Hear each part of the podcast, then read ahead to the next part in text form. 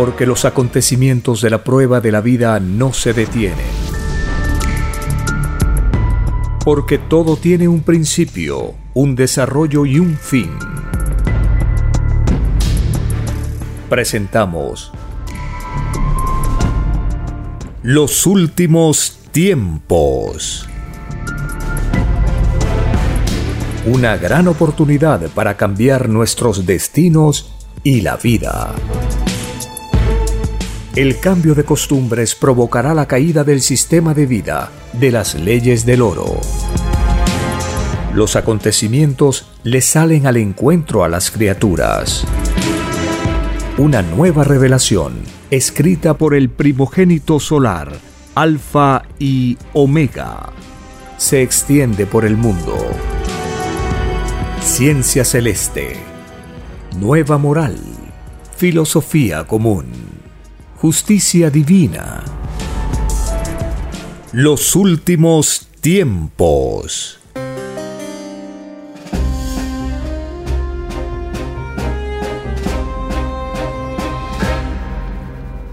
Agradeciendo al Divino Padre Eterno, Creador de la vida, la vida es un plan divino que va de sol en sol, de galaxia en galaxia, de universo en universo agradeciendo a la Divina Madre Solar Omega, quien con su infinito poder y sabiduría facilita la vida de las criaturas en los universos habitados de la creación. Gracias al primogénito solar Cristo, quien dijo, soy el alfa y la omega, es decir, el principio de la vida y el fin de la misma. Estamos en un planeta de pruebas, porque la humanidad pidió conocer un extraño y lejano y desconocido planeta que estaba en los universos de la luz y luego, por un tiempo corto, está en prueba de vida donde la luz y las tinieblas se baten en una lucha filosófica y material para que cada cual logre jerarquía espiritual en el universo que el Padre Eterno ha creado. La prueba de la vida es una de las infinitas formas de filosofía que los seres pedimos al Padre Eterno para reparar, corregir, enmendar errores, pagar deudas, disfrutar también premios pendientes o los ganados en la vida presente. La infinita variedad de destinos demuestra que no todos venimos del mismo punto de la última reencarnación. Todos somos del mismo punto de origen, los soles alfa y omega, pero en las diversas reencarnaciones hemos ido visitando galaxias, universos, sistemas solares, planetas, cuerpos celestes. El que todos nosotros nos encontremos en este planeta es a la vez una gran oportunidad para superar una gran cantidad de sensaciones atrasadas, primitivas, que no nos facilitan nuestro acercamiento a los paraísos, a los mundos del reino de los cielos y nuestro peregrinar de reencarnación en reencarnación va demorando porque el destino que cada cual pide está sujeto a una serie de incertidumbres. No se sabe cuál va a ser el resultado de las pruebas de la vida que hemos pedido. Para eso son necesarios los juicios finales, juicios parciales, los infinitos juicios que el Padre Eterno tiene en su infinita creación. A nosotros se nos anunció un juicio universal, un juicio planetario, un juicio final. Las escrituras nos dan las señales del fin de los tiempos. Nos dicen que habrá grandes acontecimientos planetarios, tanto en las leyes de la naturaleza como en la convulsión social, la intranquilidad espiritual de las criaturas por lo que vendrá. Esta incertidumbre, no saber lo que viene, provoca una serie de reacciones que cuando estemos ya en el juicio físico solar, el arrebato de cada uno será muy diferente. Y ahí se cumplirá el mensaje de las escrituras que dice, de dos que estén juntos, uno será arrebatado y el otro dejado. Esto ha dado lugar a una gran cantidad de interpretaciones a lo largo de la historia, pero ahora la revelación nos dice que es todo un huracán de sensaciones, de emociones, de sentimientos encontrados que estallan desde el interior de las criaturas frente a los acontecimientos inminentes del juicio de Dios. Y el comportamiento que cada cual va a tener está relacionado con el modelo de vida, con las costumbres, con los ideales, la moral que se ha practicado. Si nosotros hemos cultivado pensamientos de la luz, nuestro arrebato no va a provocar un desequilibrio ni emocional, ni físico, ni espiritual, ni cerebral, porque hemos cultivado costumbres con disciplina mental. Si no es el caso, el arrebato va a provocar grandes desequilibrios en el cuerpo, en el cerebro y en el espíritu. Allí se cumple de dos que estén en una azotea, uno será arrebatado y el otro dejado. Cada cual entonces se ha ido ganando su destino, su futuro cielo, ya sea en la luz o en los mundos de prueba o en las tinieblas, porque fue escrito que cada uno sería juzgado por sus obras.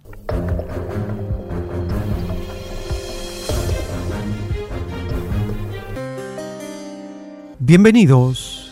Un gran saludo a todas las familias con quienes compartimos estas reflexiones, estos recuerdos, estas enseñanzas de las Sagradas Escrituras y la nueva luz de la revelación del Cordero de Dios que nos explica el origen de todas las cosas y nos anuncia lo que vendrá.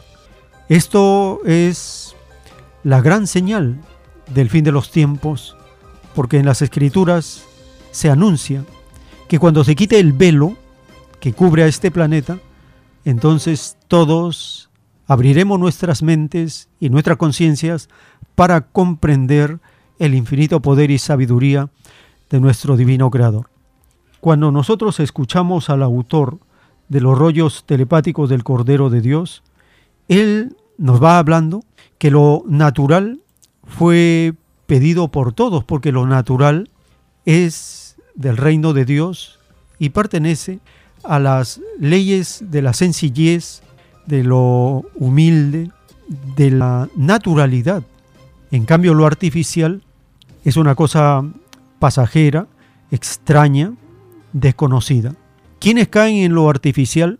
Aquellos que no se someten rigurosamente a los mandamientos de Dios y las escrituras, como es el caso de las extrañas formas de fe llamadas religiones, y sus principales dirigentes caen en falsedad.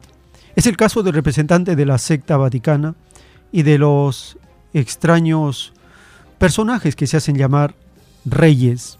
Ahora Escuchemos al autor de la escritura telepática para comprender mejor estas divinas leyes del reino de Dios y su justicia para con los seres humanos.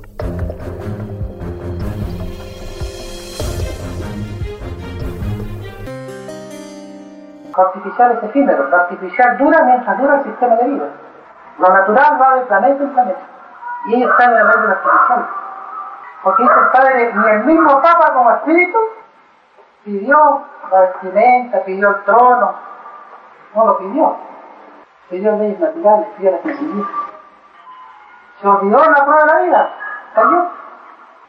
Lo mismo dice el Padre de los llamados reyes de la tierra. La prueba de los espíritus reyes y de la llamada nobleza que surgió del mundo del oro consistía en rechazar ser rey y ser humilde, porque no se puede servir a las señales ningún llamado rey, ningún noble, como se llamaba, entra al reino de los cielos. La prueba de la vida consistía en no serlo, porque todos sabían que solo existe un rey de reyes, el eterno, que da y quita la vida, y no hay más. Los reyes, dice el padre, es la máxima expresión de la soberbia y el orgullo, la vanidad. Es más fácil que entre un sencillo y humilde corazón a que entre un rey al reino de Dios. Hermano, a, esto, a esto todo este, no es, no es este, ninguna religión, ¿no es cierto? ¿Cómo se le podría llamar? ¿Una secta? ¿Cuál? ¿A dónde pertenecen? ¿Qué? Ustedes. Yo, yo no pertenezco a nada. Yo solo. Esto se llama revelación. No, está bien, pero usted... No, hermano, no pertenece. Los hermanos... Él es muy... Él solamente trata de la revelación. Yo sigo instrucciones del Padre. Y prueba todo lo que pueda saber en mi camino, las prueba. Siempre será así, y se extiende igual. Los últimos tiempos.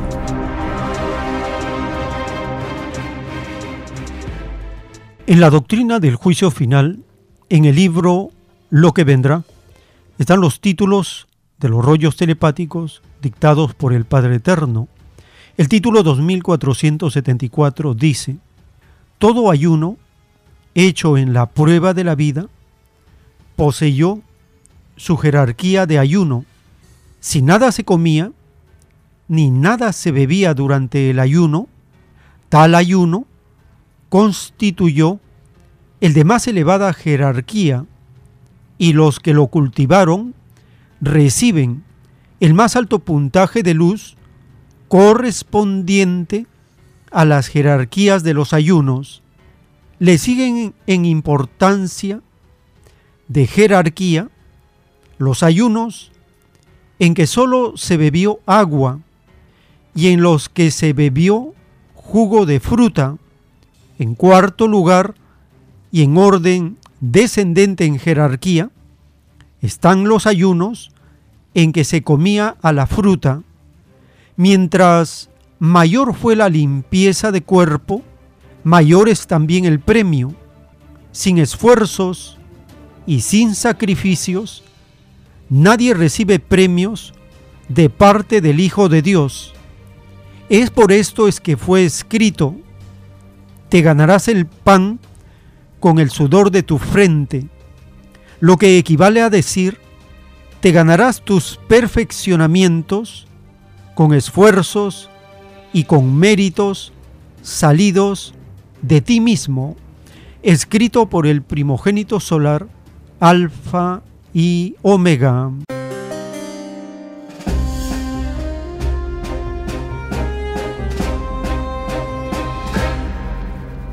Las Sagradas Escrituras enseñan la disciplina física, mental y espiritual de practicar el ayuno como una limpieza del cuerpo físico, emocional y espiritual.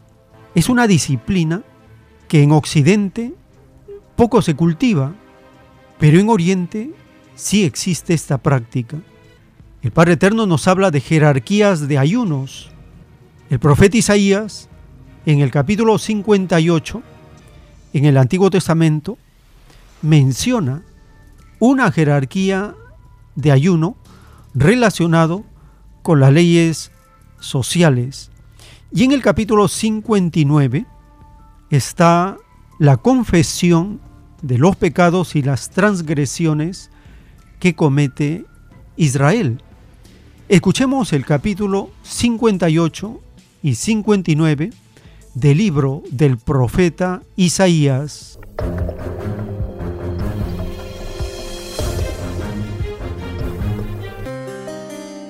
Capítulo 58 Grita con la voz de un toque de trompeta. Grita fuerte. No seas tímido. Háblale a mi pueblo Israel de sus pecados. Sin embargo, se hacen los piadosos. Vienen al templo todos los días y parecen estar encantados de aprender todo sobre mí. Actúan como una nación justa que nunca abandonaría las leyes de su Dios. Me piden que actúe a su favor, fingiendo que quieren estar cerca de mí. Hemos ayunado delante de ti, dicen ellos. ¿Por qué no te impresionamos? Hemos sido muy severos con nosotros mismos y ni siquiera te das cuenta. Les diré por qué. Es porque ayunan para complacerse a sí mismos. Aún mientras ayunan, oprimen a sus trabajadores. ¿De qué les sirve ayunar si siguen con sus peleas y riñas? Con esta clase de ayuno, nunca lograrán nada conmigo. Ustedes se humillan al hacer penitencia por pura fórmula. Inclinan la cabeza como cañas en el viento, se visten de tela áspera y se cubren de cenizas. ¿A eso le llaman ayunar? ¿Realmente creen que eso agrada al Señor? No. Esta es la clase de ayuno que quiero. Pongan en libertad a los que están encarcelados injustamente. Alivien la carga de los que trabajan para ustedes. Dejen en libertad a los oprimidos y suelten las cadenas que atan a la gente. Compartan su comida con los hambrientos y den refugio a los que no tienen hogar. Denles ropa a quienes la necesiten y no se escondan de parientes que precisen su ayuda. Entonces su salvación llegará como el amanecer y sus heridas sanarán con rapidez. Su justicia los guiará hacia adelante y atrás los protegerá la gloria del Señor. Entonces, cuando ustedes llamen, el Señor les responderá. Sí, aquí estoy, les contestará enseguida. Levanten el pesado yugo de la opresión. Dejen de señalar con el dedo y de esparcir rumores maliciosos. Alimenten a los hambrientos y ayuden a los que están en apuros. Entonces su luz resplandecerá desde la oscuridad, y la oscuridad que los rodea será tan radiante como el mediodía. El Señor los guiará continuamente, les dará agua cuando tengan sed y restaurará sus fuerzas. Serán como un huerto bien regado, como un manantial que nunca se seca. Algunos de ustedes reconstruirán las ruinas desoladas de sus ciudades. Entonces serán conocidos como reconstructores de muros y restauradores de casas. Guarden como santo el día de descanso. En ese día no se ocupen de sus propios intereses, sino disfruten del día de descanso y hablen del día con delicia, por ser el día santo del Señor. Honren el día de descanso en todo lo que hagan ese día. Y no sigan sus propios deseos ni hablen palabras inútiles. Entonces el Señor será su delicia yo les daré gran honor y los saciaré con la herencia que prometía su antepasado Jacob. Yo, el Señor, he hablado. Capítulo 59 Escuchen. El brazo del Señor no es demasiado débil para no salvarlos, ni su oído demasiado sordo para no oír su clamor. Son sus pecados los que lo han separado de Dios. A causa de esos pecados, Él se alejó y ya no los escuchará. Las manos de ustedes son manos de asesinos y tienen los dedos sucios de pecado. Sus labios están llenos de mentiras y su boca vomita corrupción. A nadie le importa ser justo y honrado. Las demandas legales de la gente se basan en mentiras conciben malas acciones y después dan a luz el pecado. Incuban serpientes mortales y tejen telas de araña. El que coma sus huevos morirá. Al que los rompa le saldrán víboras. Con sus telas de araña no se puede hacer ropa y nada de lo que ellos hacen es útil. Todo lo que hacen está lleno de pecado y la violencia es su sello característico. Sus pies corren para hacer lo malo y se apresuran a matar. Solo piensan en pecar. Siempre hay sufrimiento y destrucción en sus caminos. No saben dónde encontrar paz o qué significa ser justo y bueno. Han trazado caminos torcidos y quienes los siguen no conocen un momento de paz. Por eso no hay justicia entre nosotros y no sabemos nada acerca de vivir con rectitud. Buscamos luz, pero solo encontramos oscuridad. Buscamos cielos radiantes, pero caminamos en tinieblas. Andamos a tientas como los ciegos junto a la pared, palpando para encontrar el camino como la gente que no tiene ojos. Hasta en lo más radiante del mediodía, tropezamos como si estuviera oscuro. Entre los vivos somos como los muertos. Gruñimos como osos hambrientos. Gemimos como el arrullo lastimero de las palomas. Buscamos la justicia, pero nunca llega. Buscamos el rescate, pero está muy lejos de nosotros. Pues nuestros pecados se han acumulado ante Dios y testifican en contra de nosotros. Así es, sabemos muy bien lo pecadores que somos. Sabemos que nos hemos rebelado contra el Señor y también lo hemos negado. Le hemos dado la espalda a nuestro Dios. Sabemos que hemos sido injustos y opresores, preparando con cuidado nuestras mentiras engañosas. Nuestros tribunales se oponen a los justos y no se encuentra justicia por ninguna parte. La verdad tropieza por las calles y la honradez ha sido declarada ilegal. Sí, la verdad ha desaparecido y se ataca a todo el que abandona la maldad. El Señor miró y le desagradó descubrir que no había justicia. Estaba asombrado al ver que nadie intervenía para ayudar a los oprimidos. Así que se interpuso él mismo para salvarlos con su brazo fuerte, sostenido por su propia justicia. Se puso la justicia como coraza y se colocó en la cabeza el casco de salvación. Se vistió con una túnica de venganza y se envolvió en un manto de pasión divina. Él pagará a sus enemigos por sus malas obras y su furia caerá sobre sus adversarios les dará su merecido hasta los confines de la tierra. En el occidente, la gente respetará el nombre del Señor.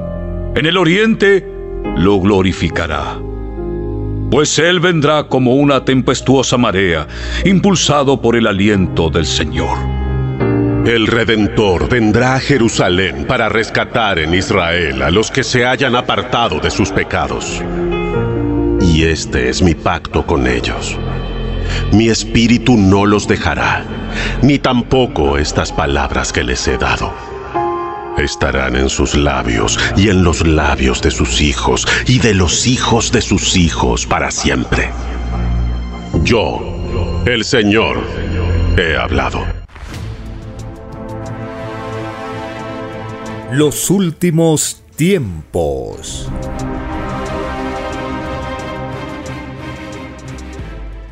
En el libro del Génesis capítulo 14, verso 14, dice, oyó Abraham que su pariente estaba prisionero y armó a sus criados, los nacidos en su casa, 318, y los siguió hasta Dan, y cayó sobre ellos de noche, él y sus siervos, y les atacó, y les fue siguiendo hasta Joba, al norte de Damasco, y recobró todos los bienes, y también a Lot, su pariente, y sus bienes, y a las mujeres y demás gente. Libro del Génesis, capítulo 14, verso 14 al 16. ¿Qué encontramos en este pasaje de las Escrituras, encontramos un número, el 318. En otra parte del Evangelio está separado como 3, 1 y 8, pero acá menciona 318. ¿Qué relación tiene este número con las virtudes? En la revelación del Cordero de Dios nos dice que todos tenemos 318 virtudes Y en la doctrina del juicio final nos dice que el número 318 es el número de la justicia, porque hemos pedido ser juzgados virtud por virtud, encarnación por encarnación. ¿Cuántas reencarnaciones como seres humanos tenemos hasta el presente? De acuerdo a la revelación del Divino Padre Eterno, esta vida es la número 318 vida como seres humanos en diferentes planetas, diferentes galaxias. Para conocer un poco más de este número 318, ingresando en la página web alfa y omega.com en el menú podcast con el número 123 encontramos el rollo titulado Divino Origen del número 318, número de la creación terrestre. Estamos compartiendo el índice de los rollos dictados por el Padre Eterno y la combinación de los mismos para ser publicados en un libro. Ahora compartimos la primera parte del rollo que ustedes pueden escuchar en forma completa en el podcast que se está publicando en la página web y así prepararnos cada vez más con el conocimiento que abarca todos los campos del saber.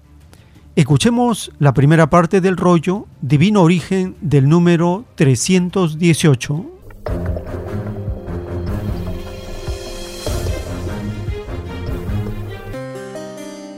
Divino Origen del número 318. Número de la creación terrestre cómo surgió la primera molécula de tierra. Multiplicación y desarrollo de las demás moléculas.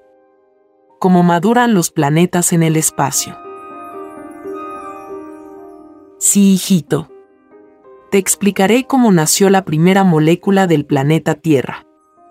Pero antes que nada, debo decirte que la Tierra no es única. Jamás lo ha sido. Antes que ella, hubieron un trillón de trillones de trillones de planetas tierras.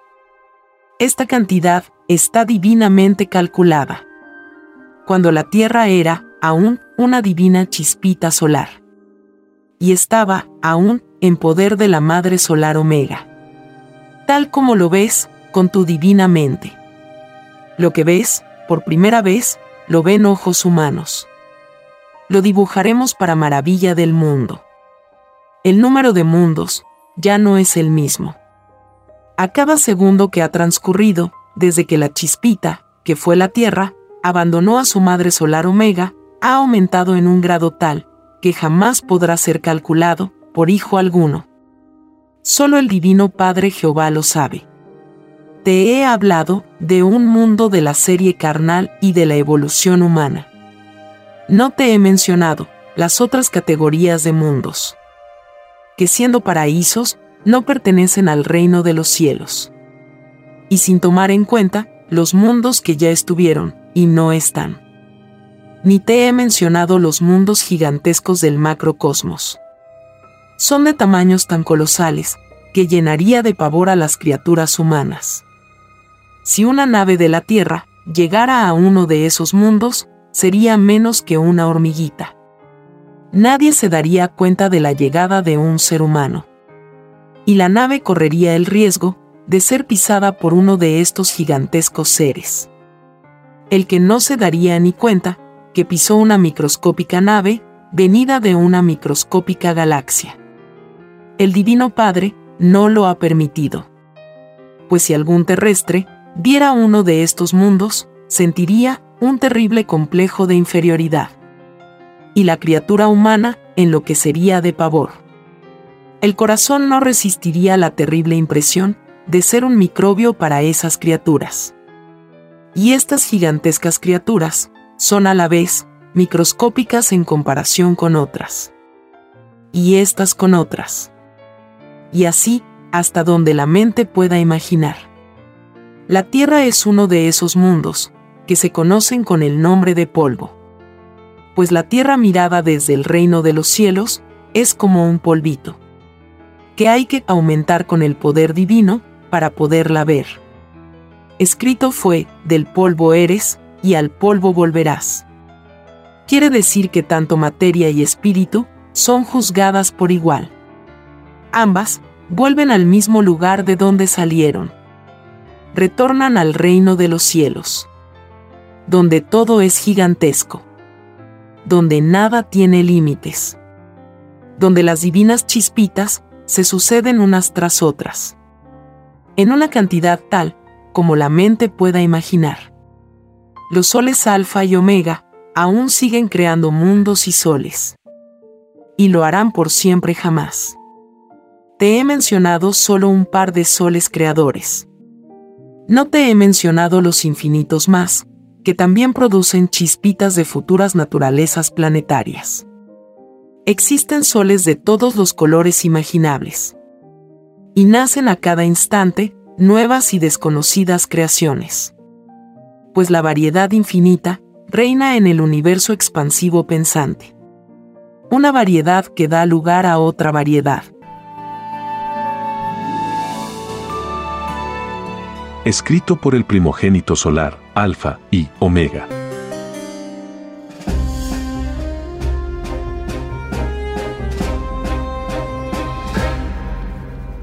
En el libro del Deuteronomio, capítulo 25, verso 13, está escrito, no tendrás en tu bolsa pesa grande y pesa chica, ni tendrás en tu casa efa grande y efa pequeño.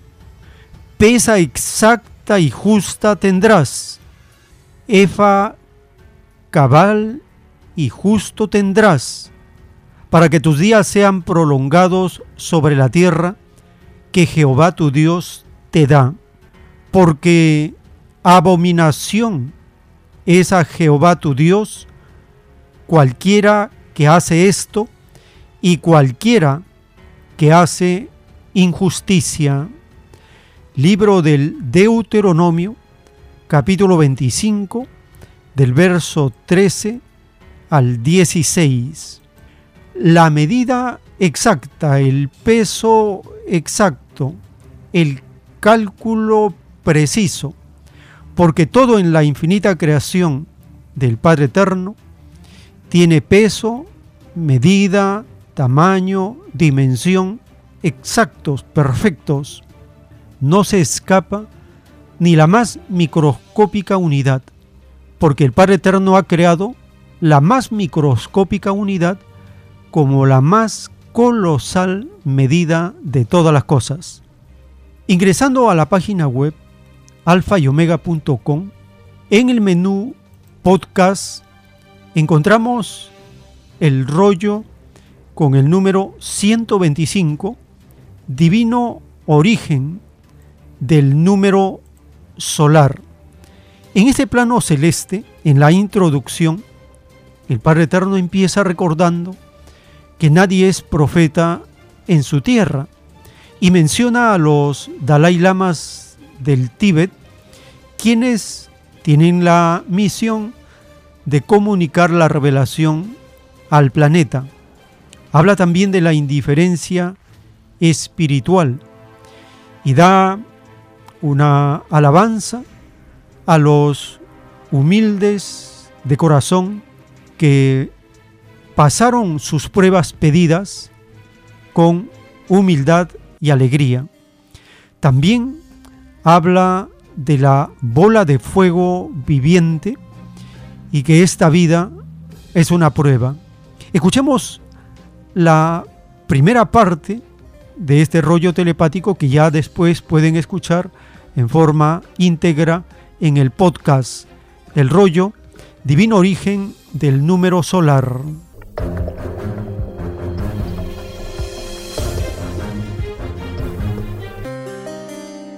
Divino origen del número solar. Como se hizo el divino cálculo matemático para crear la Tierra. Su número galáctico. su divina jerarquía espiritual entre los mundos de la carne. Sí, hijito. Sé que estás pensando en los planos celestes, que se encuentran en la universidad. Así lo he querido, para que se cumpla todo lo que prometiste cumplir en los lejanos soles alfa y omega. Y además quiero probar a tus hermanos de estudios. Sé que por el momento no le dan importancia a la escritura telepática. Escrito fue, nadie es profeta en su propia tierra. Pero nada es imposible para tu divino Padre Jehová. Las cosas ocurrirán, tal como te las he comunicado, hace ya muchos años. Serán los honorables Dalai Lamas los que anuncien al mundo las divinas nuevas. Escrito fue que la divina revelación sorprendería al mundo. Como la sorpresa que causa un ladrón de noche. En la divina verdad nadie es exclusivo. Todos son mis hijos. Mas, el que siendo primero en ver y oír no le da importancia a la divina revelación, ese hijo no es primero ante el Divino Padre. No lo es por su propia indiferencia, aunque oportunidad tuvo de serlo. Esto se traduce en un llorar y crujir de dientes. Pues, la divina atracción amorosa entre espíritu y lo que es divino, es lo más fascinante para el sentimiento humano. Todos quieren ser salvos. Pero casi nadie se conquista su propia salvación. Solo cuando ven, creen. No viendo, no vale la pena averiguar. Los tales suman millones en tu mundo. El destino de estos espíritus son los mundos de la indiferencia. Triste filosofía. Que no puede entrar en el reino de los cielos. Allí entran los humildes. Que en el silencio de sus propios sufrimientos tuvieron siempre una sonrisa a flor de labios que habiendo vivido toda una vida de explotación, fueron alegres. Jamás una queja. Fueron como son los niños. Pasaré a explicarte el divino origen del número solar. Todo número es antes que todo mundo. Es decir, que todo número es primero, sentimiento. Y antes de sentimiento es un divino mandato, en suspensión solar. Es decir, espera en su libre albedrío esta espera puede ser eterna, pues obra en sí misma en tiempo celeste. Todo número posee un divino historial, que se remonta a lejanas galaxias. Todo número es una filosofía viviente. Todo número es de antes que la criatura que lo piensa. Todo cálculo numeral es una divina alianza instantánea de querubines numerales. Todo número es primero en la vida. Pues sin el número no habría vida. Pues la vida es un divino cálculo de otras vidas y de otros números. Y ambos son divino producto de la divina bola de fuego viviente. Allí están todas las causas. Las conocidas y desconocidas. Tratar de penetrar más allá del respectivo número galáctico es como tratar de penetrar en el divino libre albedrío del divino Padre Jehová. Todo conocimiento planetario tiene su límite. Está sujeto a su propia jerarquía. No puede ir más allá. Pues todo número con que nacieron sus divinas alianzas traen en sí mismas su propia limitación. Son destinos que se aliaron en el mismo instante del tiempo celeste.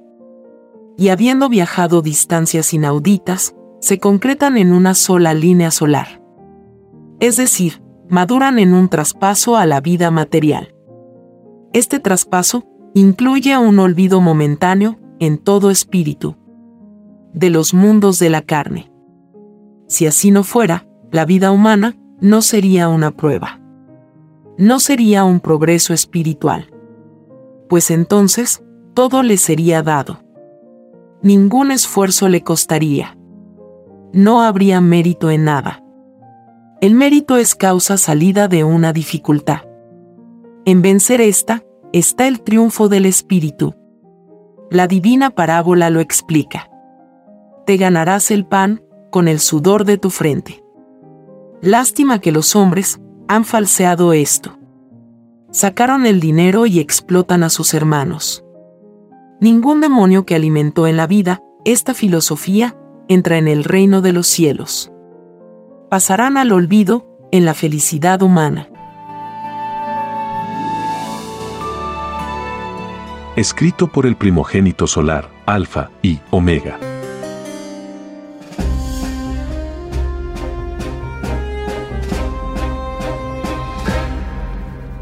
En el libro Lo que vendrá, leemos el título 411 dictado por el Padre Eterno.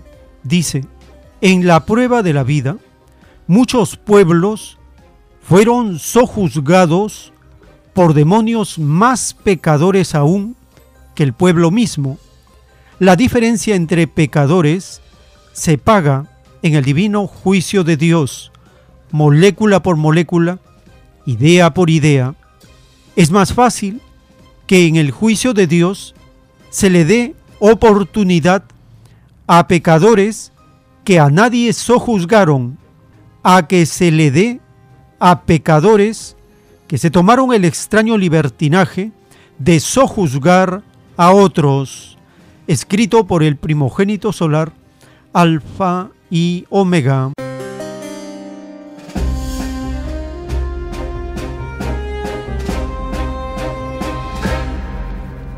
El gobierno corrupto y la mafia económica sojuzgan cada vez más al pueblo.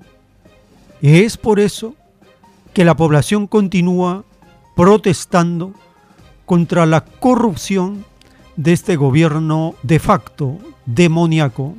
Escuchemos la nota publicada por Telesur.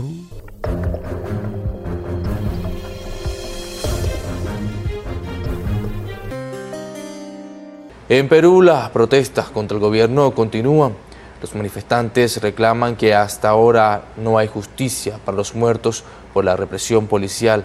Las riquezas no se redistribuyen de manera equitativa y la clase política no da señales de gobernar para las mayorías.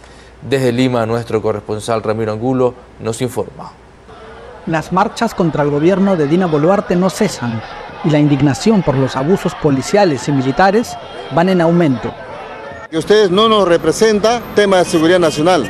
Se han convertido delincuentes del Estado, de la Policía Nacional y la Fuerza Armada. Por esa razón nosotros hemos convocado para que en esa forma hacerle ver al mundo que nosotros, eh, la Policía Nacional y la Fuerza Armada está desprestigiado. La indignación también provoca una defensa férrea al interés del gobierno por la explotación de sus recursos naturales, que nunca se ha hecho cumplir realmente las tierras soberanas de los pueblos originarios, porque lo que hacen es desocuparlo, el área, para poder apropiarse de los recursos nacionales. Eso es lo que siempre han hecho. Y sobre todo, dejando vástagos de contaminación en los mares, en la región, las regiones de la sierra, de la costa y sobre todo de la selva. Se cuestiona también la estigmatización a quienes protestan contra el gobierno y se pide la liberación del expresidente Pedro Castillo y de otros líderes sociales encarcelados. Además de la liberación de los presos políticos, que en realidad hay muchos, que están presos injustamente por solamente haber expresado su pensamiento de protesta contra esta dictadura corrupta. La poca presencia y atención del Estado en el llamado Perú profundo genera rechazo y reiteran el pedido de una nueva constitución, el cierre del Congreso y la salida de Dina Boluarte. Esta constitución hasta la fecha es para que ellos operen en favor de ellos, no en favor del pueblo.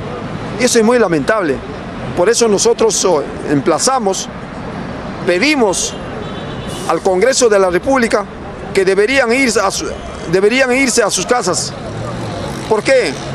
porque están vulnerando los derechos fundamentales del pueblo peruano. No nos representa en nada, absolutamente en nada. Así las cosas, los manifestantes aseguran que sin justicia para las víctimas y sin una mejor redistribución de las riquezas, las marchas contra el gobierno continuarán. Ramiro Angulo Maquiavelo, Tenesur, Lima. Los últimos tiempos.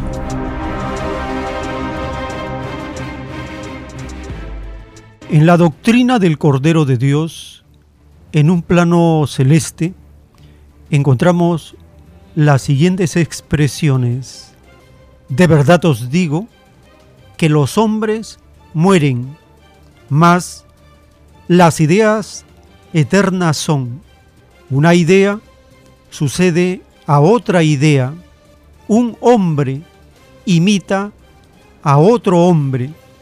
Y de verdad os digo que toda idea que se propuso dar al que nada tenía, queda reinando en este mundo. De tal idea nacerá la igualdad entre los hombres. De tal idea se cumplirá la divina parábola que se os enseñó desde hace muchos siglos.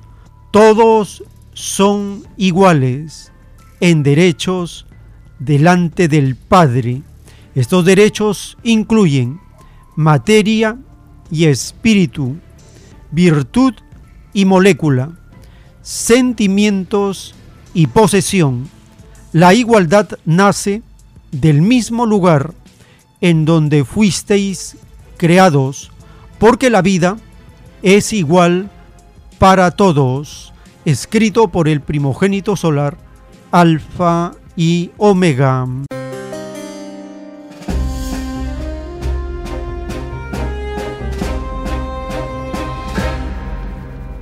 Dice el Padre Eterno que la idea que se propuso dar al que nada tenía queda reinando en este mundo. Los presidentes socialistas como Salvador Allende se propuso en su gobierno dar al que nada tenía. Otros mandatarios que en el grado respectivo intentan hacer lo mismo, se van acercando al advenimiento de una nueva moral. Es el caso del mandatario del rebaño de México. En su quinto informe anual de su gestión, en sus primeras palabras menciona cuáles son los ideales que guían su forma de gobierno. Escuchemos esta parte introductoria del quinto informe del presidente AMLO.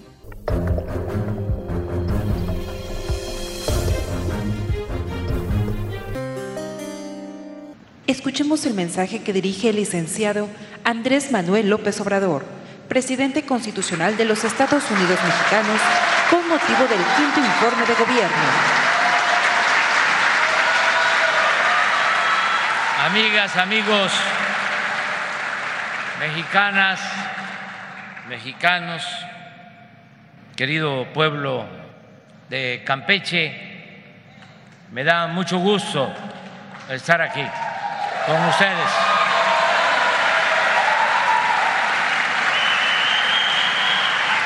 Campeche con mucha historia y mucha cultura como todos los pueblos de nuestro querido México. En los casi cinco años de mi gobierno ha quedado demostrado que nuestro modelo de desarrollo denominado humanismo mexicano, resumido en la frase de que por el bien de todos, primero los pobres, es eficaz y funciona de manera excepcional. En este quinto informe presento hechos que así lo comprueban.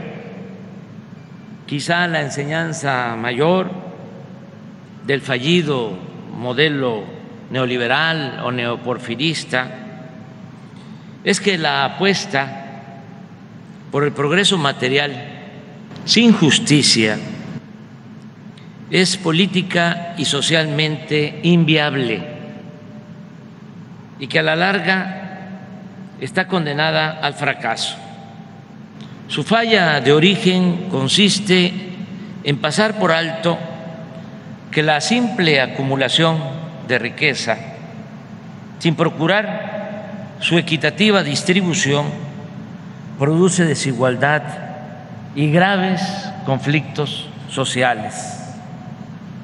Es falso que si les va bien a los de arriba, necesariamente les irá bien a los de abajo.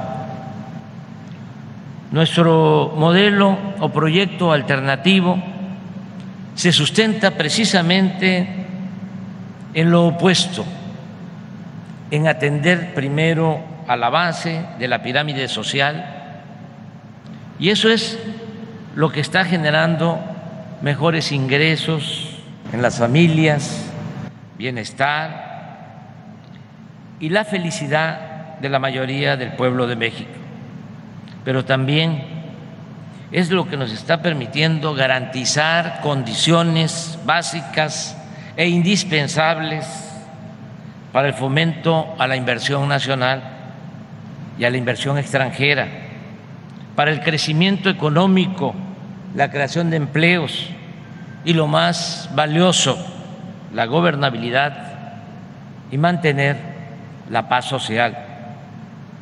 En el México de hoy, como nunca había sucedido, hay 22 millones de trabajadores inscritos en el Instituto Mexicano del Seguro Social, que reciben en promedio 16.284 pesos mensuales cuando llegamos a la presidencia, el salario mínimo era de 88 pesos al día, ahora es de 207 y en la frontera norte es de 312 pesos diarios.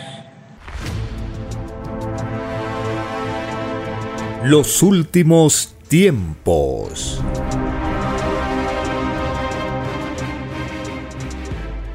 Le recordamos las actividades culturales de los sábados en Vegetalia, Girón Camaná 344 en el Cercado de Lima, todos los sábados a partir de las 5 de la tarde. Los estudios de las Sagradas Escrituras y la doctrina de la ciencia celeste. Solicite también el nuevo folleto titulado Profecía para los Espíritus de Norteamérica para su distribución gratuita y en el distrito del Lince, en Avenida César Canevaro, 469, en el restaurante vegetariano Fuente Natural, de lunes a sábado a partir del mediodía. Puede también acercarse para solicitar el nuevo folleto titulado Profecía para los Espíritus de Norteamérica y volantes para su distribución gratuita, dando el aviso colectivo de la Divina Revelación.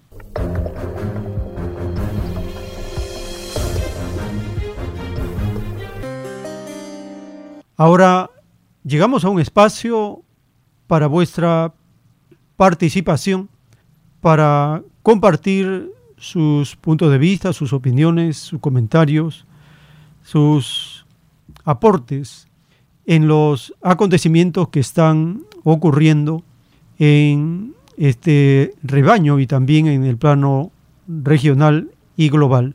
Teléfonos en cabina 471 1898 681-1152. Tenemos una comunicación. Aló, su nombre, ¿de dónde se comunica? Pedro Paz de Ica. Adelante, hermano, le escuchamos. Mire, el tema de los ah, llamados reyes que ha tocado es importante que se conozca en estos tiempos, porque tiene relación con lo que está ocurriendo en el plano político en el país y en el mundo, ¿no? Según las Sagradas Escrituras, los llamados reyes han sido gente viciosa, inmoral, injusta, soberbia, eran altivos, altaneros, de una crueldad sin límites, así como de sus ambiciones por el poder económico y por el poder político. Acabo de expresar se refrenda con lo que dijo Salomón, el sabio más grande de la historia, en el libro que está registrado en el libro de Eclesiastés, capítulo 10, versos 5 y 6, que dice, los incapaces ocupan los más altos cargos y los que valen se quedan en lugares inferiores. Otro de los ejemplos bíblicos está relatado en el libro de Daniel, en el capítulo 4, en tres versos, en el verso 22, 23 y 24, donde se destaca que este rey Nabucodonosor que tenía todas esas contravirtudes, él llega a reconocer al Creador y que él ha hecho muchas cosas buenas en su favor. Y dice, Nabucodonosor, rey, a todos los pueblos, a todas las naciones y a todos los hombres de la tierra, sea cual fuere su idioma, paz. Me ha parecido bien darles a conocer las señales y milagros que ha hecho en mí el Dios Altísimo. Qué grandes son sus prodigios, qué poderosos sus milagros. Su reino es un reino eterno, su imperio abarca a todas las generaciones. Y muy resumidamente, este rey tuvo un sueño, sus magos y sabios no pudieron explicarles, Daniel lo hizo y les dice, verso 22, serás echado de entre los hombres y vivirás con las bestias del campo, comerás hierba como los bueyes y te bañará el rocío del cielo. Siete tiempos pasarán por ti hasta que reconozcas que el Altísimo está más arriba que cualquier autoridad humana, Él da el poder al que le agrada. La orden de dejar el tronco y las raíces significa que recuperarás tu reino cuando reconozcas, repito, cuando reconozcas que todo poder viene del cielo. Por eso, Rey, acepta mi consejo, borra tus pecados con obras de justicia y tus maldades demostrando misericordia con los pobres. Tal vez hagas durar tu prosperidad con esto. Entonces he ahí la enseñanza para los reyes de la antigüedad, para las autoridades y gobernantes de este tiempo, que deben ser personas que obren la justicia y que ayuden a los necesitados, a los humildes, a los explotados traspolando lo de esa época a la actual con las autoridades que tenemos, justamente como dijo el sabio Salomón, los incapaces nos están gobernando en este tiempo. Y esos incapaces están en el poder ejecutivo, en el poder legislativo, en el poder judicial, en la fiscalía, en el tribunal constitucional. Estos incapaces también están en los medios masivos de comunicación. Estos incapaces también están en los grupos de poder económico, llámense Banco usurera, mineras, monopolios transnacionales. Estos incapaces también están en toda la jerarquía de las Fuerzas Armadas y de la Policía Nacional del Perú. Estos incapaces que nos gobiernan también están en la jerarquía de la Iglesia Católica y las demás religiones. Y por último, estos incapaces que nos gobiernan también está expresado en lo que es la bestia apocalíptica llamada Estados Unidos de Norteamérica. Muchas gracias, hermano.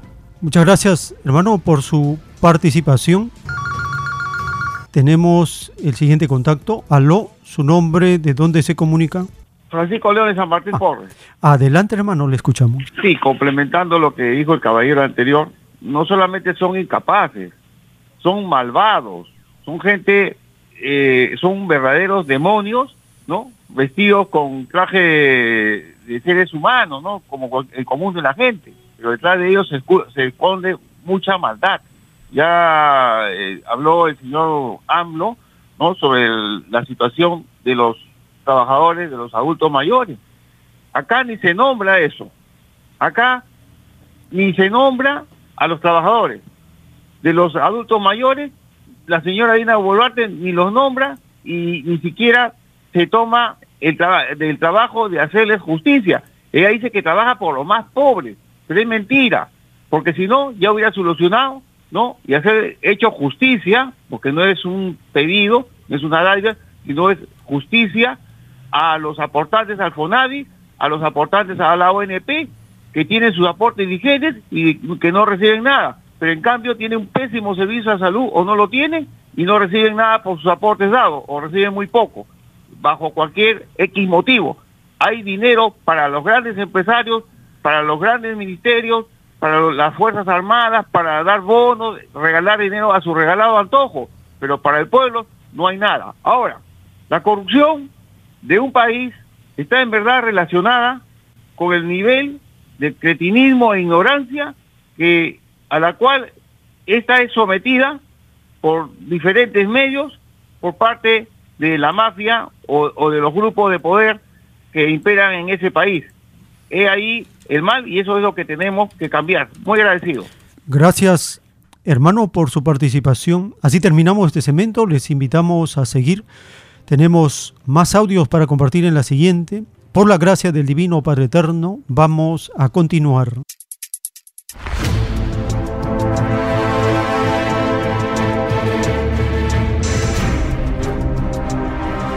Los últimos tiempos.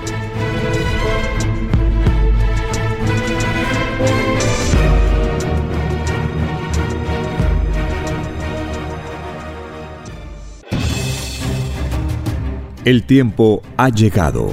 Hay momentos cuando el pueblo entra en un estado de soberanía, y esto ocurre cuando el Creador de la vida ordena cambiarlo todo.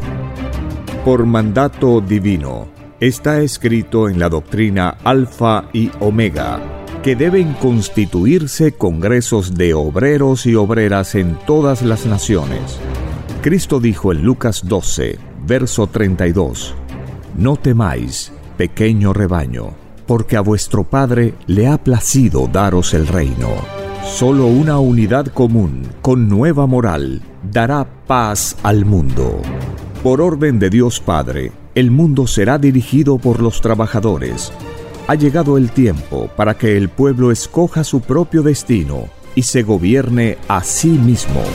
Alegraos, humildes del mundo, vuestro yugo llega a su fin.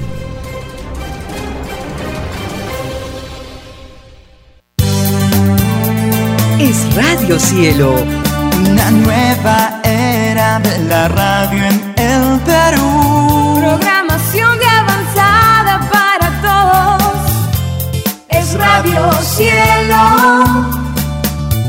el mejor anhelo de tu vida Radio Cielo, sembrando amor y conciencia. Es Radio Cielo. Ahora, tu radio favorita, Cielo, llega a todo el mundo. Visítanos e interactúa con todos tus conductores de la variedad de programas que ofrece tu radio Cielo. Radio Cielo en la red. Ingresa a la www.radiocielo.com.pe y desde tu teléfono móvil interactúa con nosotros. Radio Cielo, a la vanguardia de la tecnología. tecnología. cielo.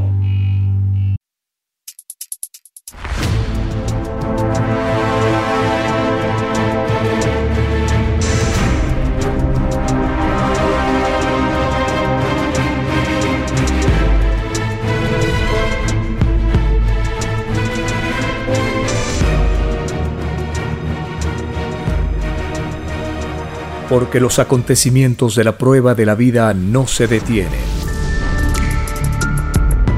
Porque todo tiene un principio, un desarrollo y un fin. Estamos compartiendo los últimos tiempos. Una gran oportunidad para cambiar nuestros destinos y la vida. El cambio de costumbres provocará la caída del sistema de vida, de las leyes del oro. Los acontecimientos le salen al encuentro a las criaturas. Una nueva revelación, escrita por el primogénito solar, Alfa y Omega, se extiende por el mundo.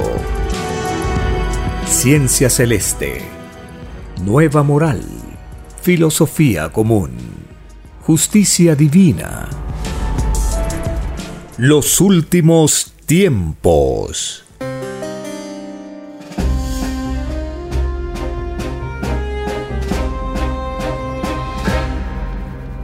Gracias al divino creador de todas las cosas, el divino Padre Eterno, quien nos ha enseñado que el trabajo y el cumplimiento de la moral de los mandamientos es el modelo de vida a seguir. Gracias a la Divina Madre Solar Omega, quien con su infinito poder y sabiduría nos ha enseñado que una vida dedicada al estudio de las escrituras, al trabajo, es una vida que complace al mandato que da el Eterno de ganarnos el pan con el sudor de la frente, con mérito espiritual. Gracias al primogénito solar Cristo, el mismo que dijo, mi Padre Celestial trabaja, yo también trabajo. He ahí la filosofía del Hijo del Hombre, que significa Hijo del trabajo, del mérito, del sudor de frente, de la honradez de las virtudes. Estamos conociendo por la divina revelación y las sagradas escrituras cuál debió de ser el camino, el modelo a seguir por todos, y era el de estudiar las escrituras para no equivocarnos, para no seguir a ciegos guías de ciegos, para no perder el tiempo y para tener una filosofía de la vida, que este mundo y la vida es una prueba que Dios nos concede para perfeccionarnos, una oportunidad. Agradecemos a nuestro Divino Padre Eterno por concedernos la vida, por concedernos trabajo, por concedernos el sustento, el alimento. El Eterno trabaja sin cesar, procurando la armonía y la existencia de todo cuerpo celeste. ¿De quién depende que haya oxígeno en la tierra? De ningún ser humano. Esto depende de la divinidad que ha instruido a la naturaleza para que pueda hacer posible la vida, la existencia en la tierra. Ya los elementos nos estaban esperando cuando el Divino Padre Eterno ha creado a los seres humanos. Ya estaba la naturaleza, ya estaba el planeta, ya estaban los elementos esperando la llegada de todos los seres vivientes, incluyendo los humanos. Al escuchar al autor de los rollos telepáticos, dar respuesta a las preguntas que le hacían hermanos o hermanas cuando asistían a las invitaciones que se les hacía para que vean los rollos del Cordero de Dios en su estadía en Lima, Perú, él explica que recibe instrucciones del Padre Eterno, que no ha venido a formar grupos, ha venido a escribir la doctrina del juicio final y que está ocurriendo un fenómeno que todavía no captan. Hay seres que entienden más que otros. Escuchemos estas palabras del autor de la ciencia celeste.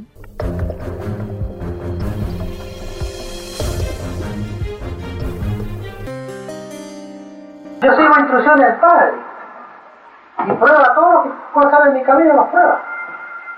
Siempre será así y se entiende igual. La revelación, dice el Padre, nos forma. No, pero cuando, cuando se, se reúne en grupo y... Pero él no está ahí, hermano. Ah, no está ahí. No está comparecido, no, no está. Nosotros uh, tenemos... No, como le veo ahí el distintivo, le veo también una... Claro, pero claro, esto. Nosotros llevamos porque él nos ha indicado que eso es esto, también parte del Evangelio. Pero usted ¿no? pertenece, pero- Sí, claro. No, No, pero nosotros pertenecemos a su, ¿cómo se llama? A sus ideales porque el corderito, la cruz, está en el Evangelio. ¿Ya? Entonces, usted nos explicó que también por llevar eso teníamos puntos ganados. Puntaje de símbolo del Evangelio, señor. El Padre dice, es más fácil que queden en la tierra símbolos del Evangelio a que queden símbolos que no son del Evangelio. Los talismanes, las figuras, tantas. Había que saber elegir los símbolos en la vida. El que le dio preferencia a lo de Dios, tiene puntaje de preferencia a lo de Dios. El que prefirió a los hombres, tiene puntaje a los hombres. Pero eso es muchas chiquito. Yo asisto a esto porque el Padre me ordena, pero no en el sentido formar grupo. Esto se extiende por libro y se traduce a todos los idiomas por libro. El conocimiento Ustedes, pero el padre le ordenó que venga acá a este grupo. me ordenó venir a la casa acá Pero no pensando en grupo. Porque aquí el Padre no, no obliga a nadie. Aquí el que creyó, creyó. Tenían toda la vida para comprender a Dios con el Evangelio. La revelación no, no viene a imponer, como hacen los hombres con sus formas de fe. Pero acá los hombres, digamos, eh, perteneciendo a una religión, tanto una como otra, todos creen en Dios. Sí, pero son hombres que esperan juicio de parte de Dios. La sorpresa es ahora cómo aparece Pero, como le digo, todos creen en Dios, ¿no? Sí. Entonces, aquí está ocurriendo un fenómeno que usted aún no, no lo profundiza, no capta. Hay otros que captan más que otros, porque en el mundo hay de todo. Hay niveles. Lo que se le escapa a uno no se le escapa al otro.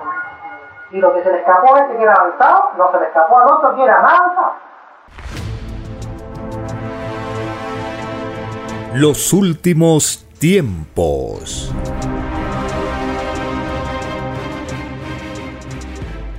En las Sagradas Escrituras están los anuncios proféticos de un nuevo estado de cosas.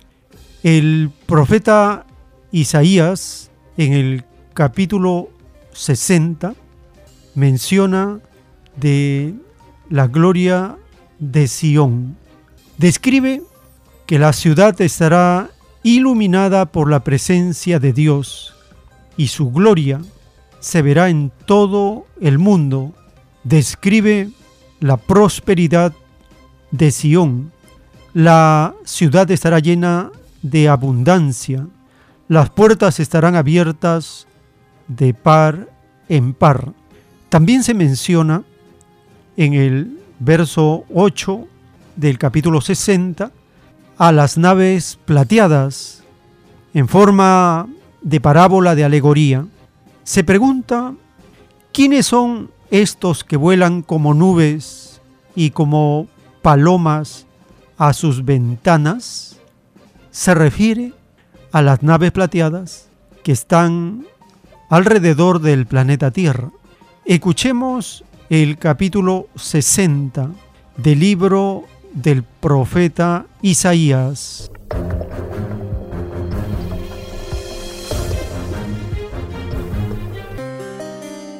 Capítulo 60 Levántate Jerusalén, que brille tu luz para que todos la vean, pues la gloria del Señor se levanta para resplandecer sobre ti. Una oscuridad negra como la noche cubre a todas las naciones de la tierra, pero la gloria del Señor se levanta y aparece sobre ti. Todas las naciones vendrán a tu luz, reyes poderosos vendrán para ver tu resplandor. Levanta los ojos, porque todo el mundo vuelve a casa. Tus hijos llegan desde tierras lejanas. Tus hijas pequeñas serán traídas en brazos. Resplandecerán tus ojos y tu corazón se estremecerá de alegría. Porque los mercaderes del mundo entero vendrán a ti. Te traerán las riquezas de muchos países. Enormes caravanas de camellos convergirán en ti los camellos de Madián y de Efa. Los habitantes de Saba traerán oro e incienso y vendrán adorando al Señor. A ti te serán dados los rebaños de Cedar, y los carneros de Nebaiot serán traídos para mis altares. Aceptaré sus ofrendas y haré glorioso mi templo. ¿Y qué veo volando hacia Israel como las nubes, como las palomas hacia su nido? son barcos de los confines de la tierra, de países que confían en mí, con los grandes barcos de Tarsis a la cabeza. Traen al pueblo de Israel de regreso a su hogar desde muy lejos, transportando su plata y su oro. Honrarán al Señor tu Dios, al Santo de Israel, porque Él te ha llenado de esplendor. Vendrán extranjeros para reconstruir tus ciudades y sus reyes te servirán. Aunque te destruí en mi enojo, ahora tendré misericordia de ti por mi gracia. Tus puertas permanecerán abiertas de día y de noche para recibir las riquezas de muchos países. Los reyes del mundo serán llevados como cautivos en un desfile victorioso. Las naciones que se nieguen a servirte serán destruidas. La gloria del Líbano será tuya, los bosques de ciprés, de abeto y de pino, para embellecer mi santuario. Mi templo será glorioso. Los descendientes de los que te atormentaron vendrán a inclinarse ante ti. Los que te despreciaron te besarán los pies. Te llamarán la ciudad del Señor y Sión del Santo de Israel. Aunque una vez fuiste despreciada y odiada y nadie pasaba por tus calles, yo te haré hermosa para siempre, una alegría para todas las generaciones. Reyes poderosos y grandes naciones colmarán todas tus necesidades como si fueras un niño amamantado por una reina. Por fin sabrás que yo, el Señor, soy tu Salvador y tu Redentor, el poderoso de Israel. Cambiaré tu bronce por oro, tu hierro por plata, tu madera por bronce y tus piedras por hierro. Haré que la paz sea tu líder y la justicia tu gobernante. La violencia desaparecerá de tu tierra. Se terminarán la desolación y la destrucción de la guerra. La salvación te rodeará como las murallas de una ciudad, y la alabanza estará en los labios de todos los que entren allí. Ya no necesitarás que el sol brille durante el día, ni que la luna alumbre durante la noche, porque el Señor tu Dios será tu luz perpetua, y tu Dios será tu gloria. Tu sol nunca se pondrá, tu luna nunca descenderá pues el Señor será tu luz perpetua. Tus días de duelo llegarán a su fin. Todo tu pueblo será justo, será para siempre su tierra, pues yo lo plantaré allí con mis propias manos, con el fin de darme gloria a mí mismo. La familia más pequeña se convertirá en mil personas, y el grupo más diminuto se convertirá en una nación poderosa a su debido tiempo, yo, el Señor, haré que esto suceda. Los últimos tiempos.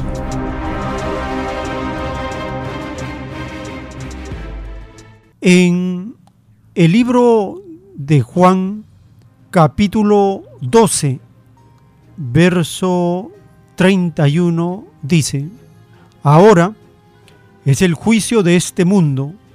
Ahora el príncipe de este mundo será echado fuera. Y yo, si fuere levantado de la tierra, dice Jesús, a todos atraeré a mí mismo. Y en el libro de Oseas, en el Antiguo Testamento, capítulo 11, verso 3 en adelante, dice, yo con todo eso enseñaba a andar al mismo Efraín, tomándole de los brazos, y no conoció que yo le cuidaba. Con cuerdas humanas los atraje, con cuerdas de amor, y fui para ellos como los que alzan el yugo de sobre su cerviz, y puse delante de ellos la comida.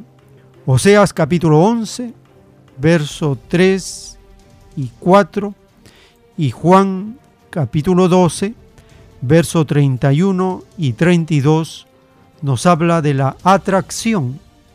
Y la atracción tiene que ver con el magnetismo y es de este divino rollo que vamos a compartir la primera parte del plano telepático divino origen del magnetismo, magnetismo solar.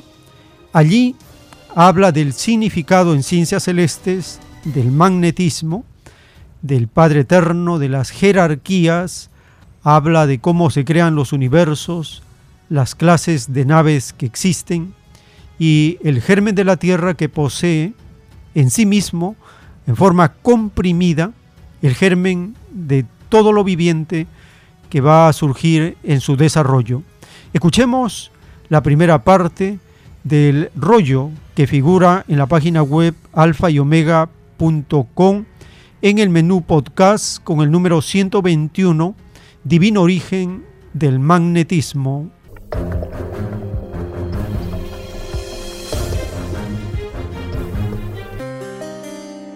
Divino origen del magnetismo. Magnetismo solar. Magnetismo espiritual. Magnetismo inteligente. Magnetismo viviente salido de la divina bola de fuego del divino Padre Jehová. Magnetismo celestial. Sí, hijo. Hablaremos de un tema que constituye uno de los misterios en el conocimiento humano en todas las épocas humanas, el hombre ha tratado de penetrar el magnetismo, sin el cual no existiría ningún espíritu ni ningún mundo de ninguna categoría de vida. El magnetismo es originario de los mismos soles y poseen jerarquía según el poder para unificar moléculas. Los mundos saliendo de una misma causa no son iguales entre sí. Lo mismo que las criaturas son de un mismo mundo y no piensan iguales. Es el caso de la Tierra. La causa de ello está en el magnetismo. Todo magnetismo es herencia de otro. Magnetismo significa el mayor en el espíritu, en el reino de los cielos. El mayor magnetismo lo posee el Padre. Y después de él siguen infinitas jerarquías magnéticas cuyo número jamás podrá ser calculado por mente alguna. Solo el Padre lo sabe. Como sabe el nombre de todos los mundos y soles. De los que están, han estado, y los que estarán. El magnetismo es el alfa y la omega del universo expansivo pensante. Nada existe sin él. Más aún.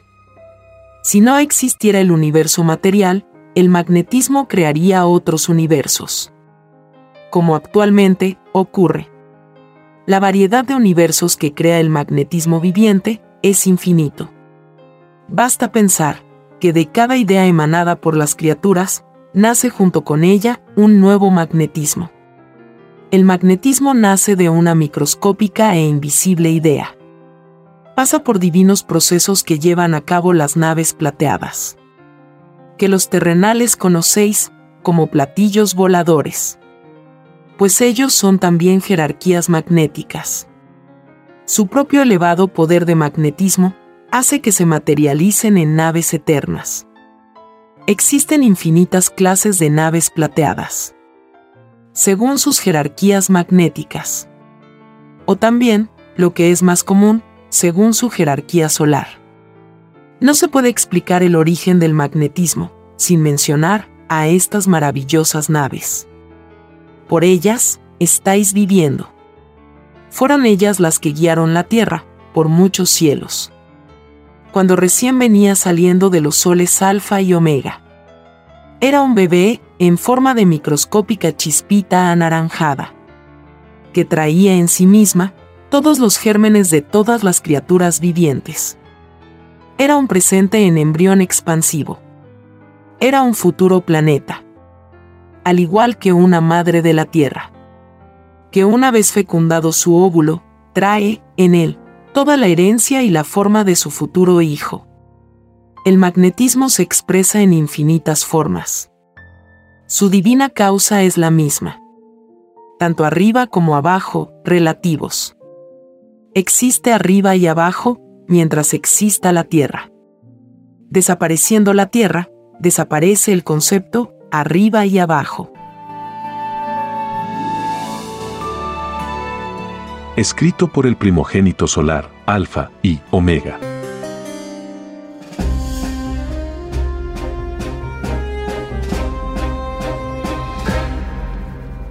En el libro del Eclesiastés, capítulo 3, verso 10 en adelante dice, yo he visto el trabajo que Dios ha dado a los hijos de los hombres para que se ocupen en él. Todo lo hizo hermoso en su tiempo y ha puesto eternidad en el corazón de ellos, sin que alcance el hombre a entender la obra que ha hecho Dios desde el principio hasta el fin. Libro del Eclesiastés, capítulo 3, versos 10 y 11. Y en Salmos 90, verso 2, dice, antes que los montes fueran engendrados y naciera la tierra y el mundo, desde la eternidad y hasta la eternidad, tú eres Dios.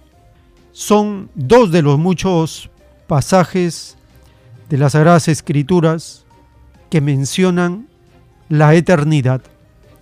Y es el título del siguiente rollo que compartimos en la página web alfa y omega.com en el menú podcast con el número 85, Divino Origen de la Eternidad. Allí, en la primera parte, en esta introducción, el Divino Padre Eterno nos habla del número galáctico 318, que es el número de la justicia. También de los animalitos, del juicio a los ambiciosos, nos menciona que el año 2001 termina la prueba de la vida, nos habla de las sagradas escrituras y de la ciencia del bien que ilusiona. Escuchemos la primera parte de este rollo que pueden escuchar en forma íntegra en el podcast de la página web alfa y omega.com, Origen de la Eternidad.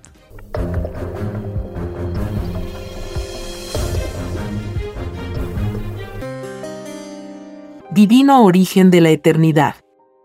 Cada uno se hace su propio cielo. El divino número galáctico, 318, expande su filosofía por el universo expansivo pensante. Sí, hijito. Seguiremos con el número galáctico 318. El divino número que estremecerá al mundo. Es el número de la vida humana. Y es el número de su justicia divina. Nadie escapa a él. Ni los malamente llamados animales. Pues en mi divina creación, nadie es animal. Todos sin excepción alguna, son mis hijos. Todos tienen el mismo derecho.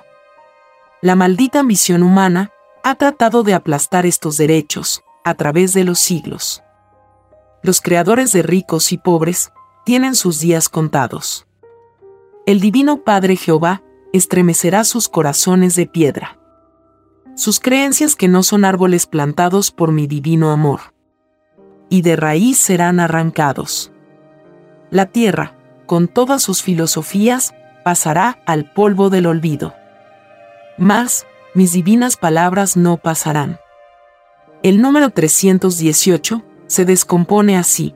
300 son las virtudes pensantes de cada espíritu humano. Ellas son criaturas vivientes, que en el día de la resurrección de toda carne, acusarán en conciencia a quienes las escandalizaron.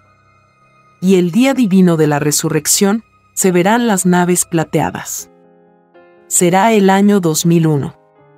Habrá terminado para la humanidad una prueba de vida planetaria más se cumplirá hasta la última letra de mis sagradas escrituras.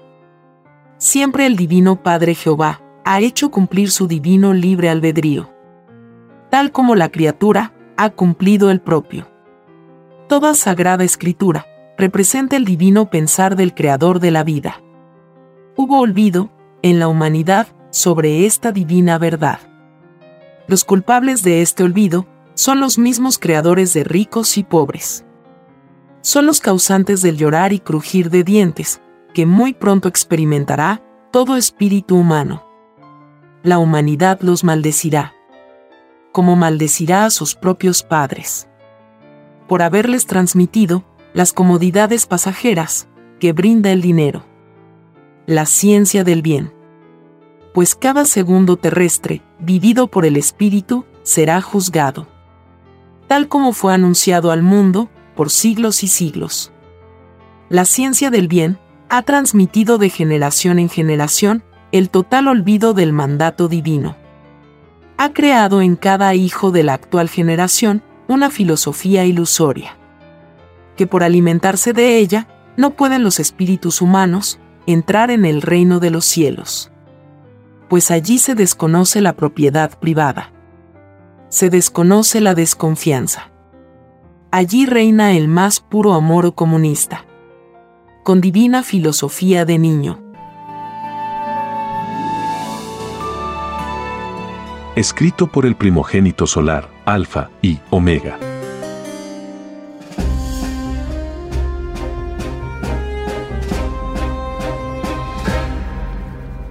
Revela el Padre Eterno en un plano celeste del Cordero de Dios lo siguiente.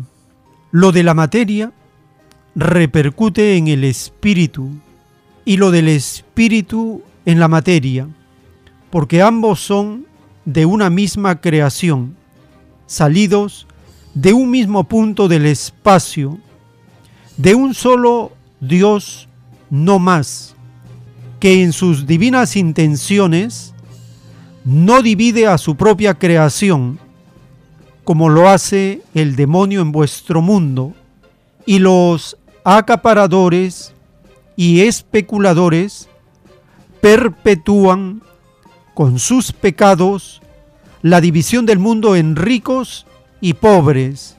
Jamás pensaron en sus vidas dar al que nada tenía y todo lo que acapararon en la vida siempre ha pertenecido a los que nada tuvieron. Y es por eso, demonios, que todo os será quitado. El divino mandamiento a nadie mandó enriquecerse. Al contrario, se os enseñó que todos son iguales ante Dios. Y en otro párrafo del rollo telepático, en relación con el gobierno del mandatario socialista Salvador Allende, dice, muchos os burláis cuando se ha matado a otro semejante, porque no compartían los ideales de tal semejante, de mis mandamientos se han burlado. El mandamiento del Padre dice, no matarás. De verdad os digo que quien no se alarmó porque fue violada tal ley, no entrará al reino de los cielos. Es más fácil que entre al reino de los cielos uno que tuvo consideración hacia las leyes del Padre, a uno que no la tuvo, sé hijito, que muchos en tu patria se han burlado y hasta alegrado que fue brutalmente asesinado un hijo que se propuso dar al que nada tenía Asesinado fue por los seguidores del demonio de la fuerza y se dicen cristianos, hijos de Dios. Ciertamente que malditos son hasta la cuarta generación de sus herencias carnales. De verdad os digo que los hombres mueren, mas las ideas eterna sucede a otra idea. Un hombre imita a otro hombre y de verdad os digo que toda idea que se propuso dar al que nada tenía queda reinando en este mundo. De tal idea se cumplirá la divina parábola que se os enseñó desde hace muchos siglos todos son iguales en derecho del Padre. Estos derechos incluyen materia y espíritu, virtud y molécula, sentimientos y posesión. La igualdad nace del mismo lugar en donde fuisteis creados, porque la vida es igual para todos. Cuando un padre tiene hijos, los quiere a todos por igual, practica en su herencia carnal el comunismo amoroso. De verdad os digo que quien no tuvo amor común con sus hijos y semejantes, no entrará al reino de los cielos, porque habrá practicado el egoísmo. Ser justo es no quitar nada, ni lo más microscópico. Quien quitó algo en la vida no entrará al reino de los cielos. Así también le será quitado la entrada al reino del Padre. Quien defendió filosofías egoístas, egoísmo encontrará fuera de la tierra. Quien defendió filosofías de abundancia para otros, abundancia encontrará fuera de la tierra. Tal como fuisteis en la tierra, seréis fuera de ella. Lo de arriba es igual a lo de abajo. De verdad os digo que quien vivió en leyes y que no las respetó en otros, no entrarán al reino de los cielos, porque los tales violaron el divino mandato que dice, no hagas a otro lo que a ti no te gustaría que te hiciesen. Todo lo que se deseó en maldad para otro, se recibe en sí mismo en otras existencias. Todo espíritu arrepentido pide pagar en su propia persona lo que hizo a otros en determinado planeta. Esta ley fue expresada en otros términos, ojo por ojo, diente por diente. Y vuestro Padre os agrega poro por poro, célula por célula, idea por idea. He aquí una ley universal. Todas las injusticias que se ven en este mundo son producto de la ambición de los hombres, escrito por el primogénito solar, Alfa y Omega.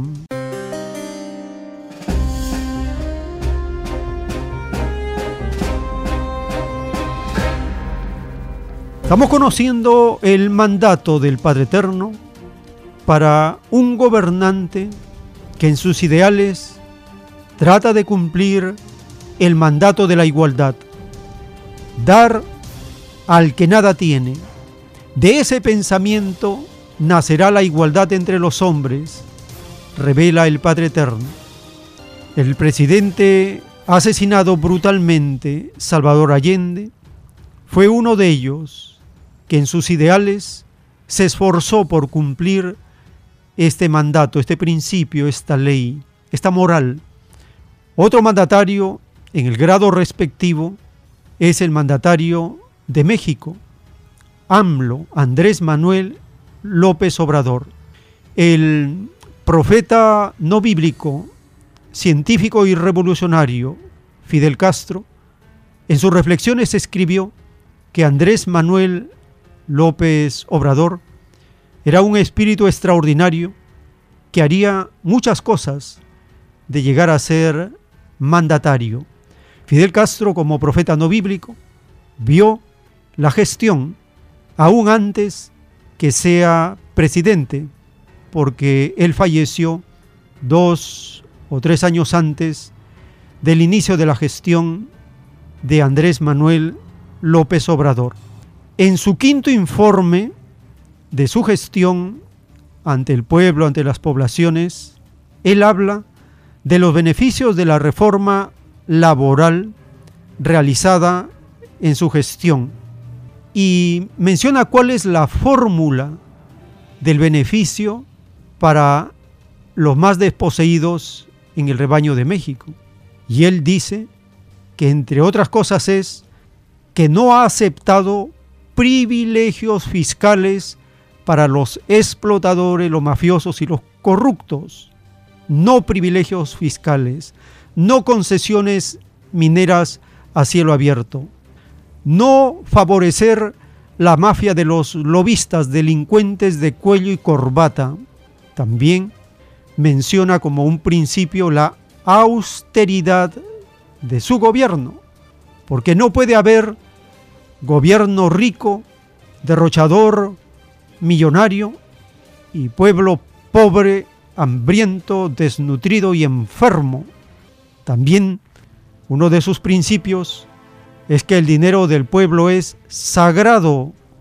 El dinero que gestiona el gobierno no es del gobierno, es del pueblo.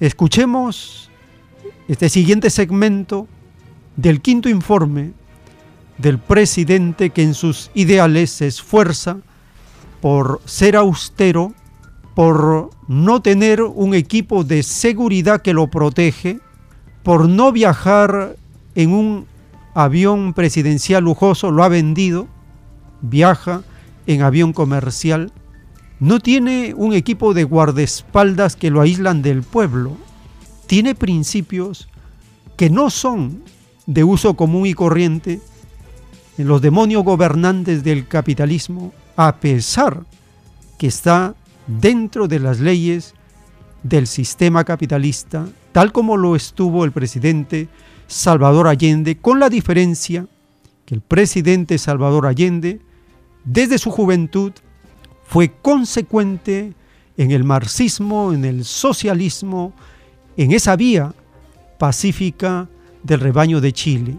En cambio, el mandatario de México no enarbola el marxismo, no enarbola filosofía de izquierda radical definida como conocemos nosotros a la filosofía de la izquierda que hace un gobierno tomando en cuenta el marxismo.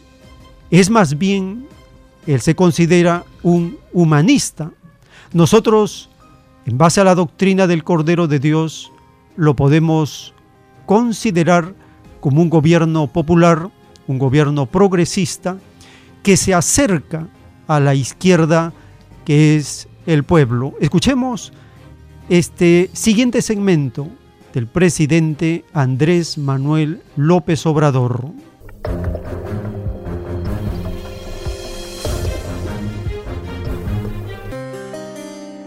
Cuando llegamos a la presidencia, el salario mínimo era de 88 pesos al día, ahora es de 207 y en la frontera norte es de 312 pesos diarios.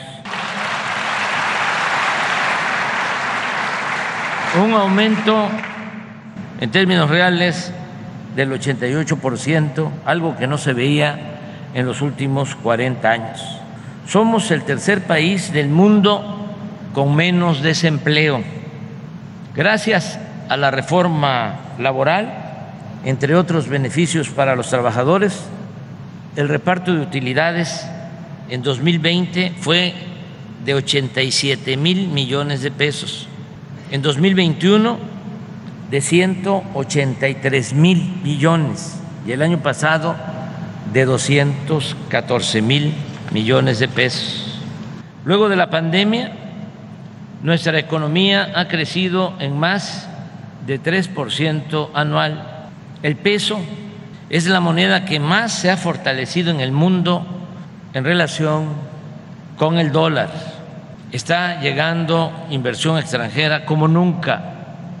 Y las remesas que mandan nuestros paisanos, a los que les agradecemos de corazón, paisanos migrantes, lo que envían a sus familiares, este año superará los 60 mil millones de dólares, cifra récord que alivia mucho a 12 millones de familias, sobre todo en las comunidades más pobres y marginadas del país. Las reservas del Banco de México suman 203 mil millones de dólares. La deuda pública, a pesar de la crisis mundial por la pandemia y de la guerra de Rusia y Ucrania, prácticamente no ha crecido en relación con el Producto Interno Bruto. En 2018 la recibimos en 43.6 y hoy está en 44%, porque sencillamente no hemos contratado créditos adicionales. ¿Cuál ha sido la clave para lograr estos resultados? Contesto de inmediato y en breve. La clave está en no permitir la corrupción. Parece algo elemental, sencillo, hasta simple, pero de eso depende el progreso con justicia en nuestro país. Nada había dañado más a México que la deshonestidad de los gobernantes. En eso fundamentalmente ha consistido el éxito del gobierno de la transformación. A diferencia de antes, ahora no hay privilegios fiscales para las grandes corporaciones económicas y financieras que no pagaban impuestos. Ahora se combate el huachicol, no se entrega dinero a manos llenas a líderes de organizaciones o a pseudo líderes de organizaciones sociales o de la llamada sociedad civil. No se otorgan contratos leoninos a traficantes de influencias. La austeridad republicana es una realidad y no es solo un eslogan, un lema. La austeridad no solo es un asunto administrativo, es un asunto de principios. No se derrocha el presupuesto, que es dinero del pueblo. En el Poder Ejecutivo no hay sueldos elevadísimos para servidores públicos, como era antes ni pensiones millonarias a expresidentes, ni servicio médico privado, ni cajas de ahorro especial para funcionarios, ni viáticos, ni turismo político al extranjero. Ya desapareció el Estado Mayor Presidencial, ya se vendió el ostentoso avión presidencial y nueve aeronaves más, así como cinco helicópteros de uso supuestamente ejecutivo. En 2018, la presidencia de la República ejerció un presupuesto de 3.600 millones de pesos. Este año ocuparemos solo 600 millones de pesos, seis veces menos. Desde que llegamos al gobierno no hemos comprado ni un vehículo nuevo para funcionarios. En fin, nos apegamos a lo que siempre dijimos, no debe haber gobierno rico con pueblo pobre. Evitar la corrupción y no derrochar el presupuesto nos ha permitido ahorrar y ayudar como nunca a los más pobres y necesitados del país. Actualmente, 12 millones de adultos mayores reciben una pensión de 4.800 pesos bimestrales y a partir de enero del año próximo aumentará la pensión a adultos mayores en 25%.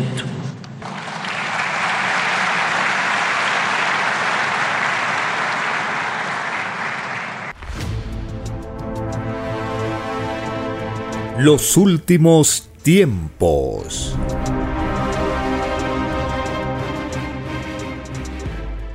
Le recordamos las actividades culturales de los sábados en Vegetalia, Girón Camaná 344 en el Cercado de Lima, todos los sábados a partir de las 5 de la tarde. Los estudios de las Sagradas Escrituras y la doctrina de la ciencia celeste.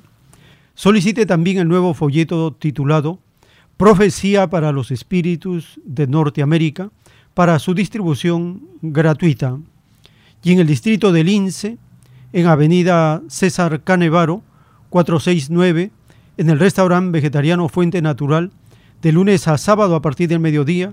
Puede también acercarse para solicitar el nuevo folleto titulado Profecía para los Espíritus de Norteamérica y volantes para su distribución gratuita dando el aviso colectivo de la divina revelación.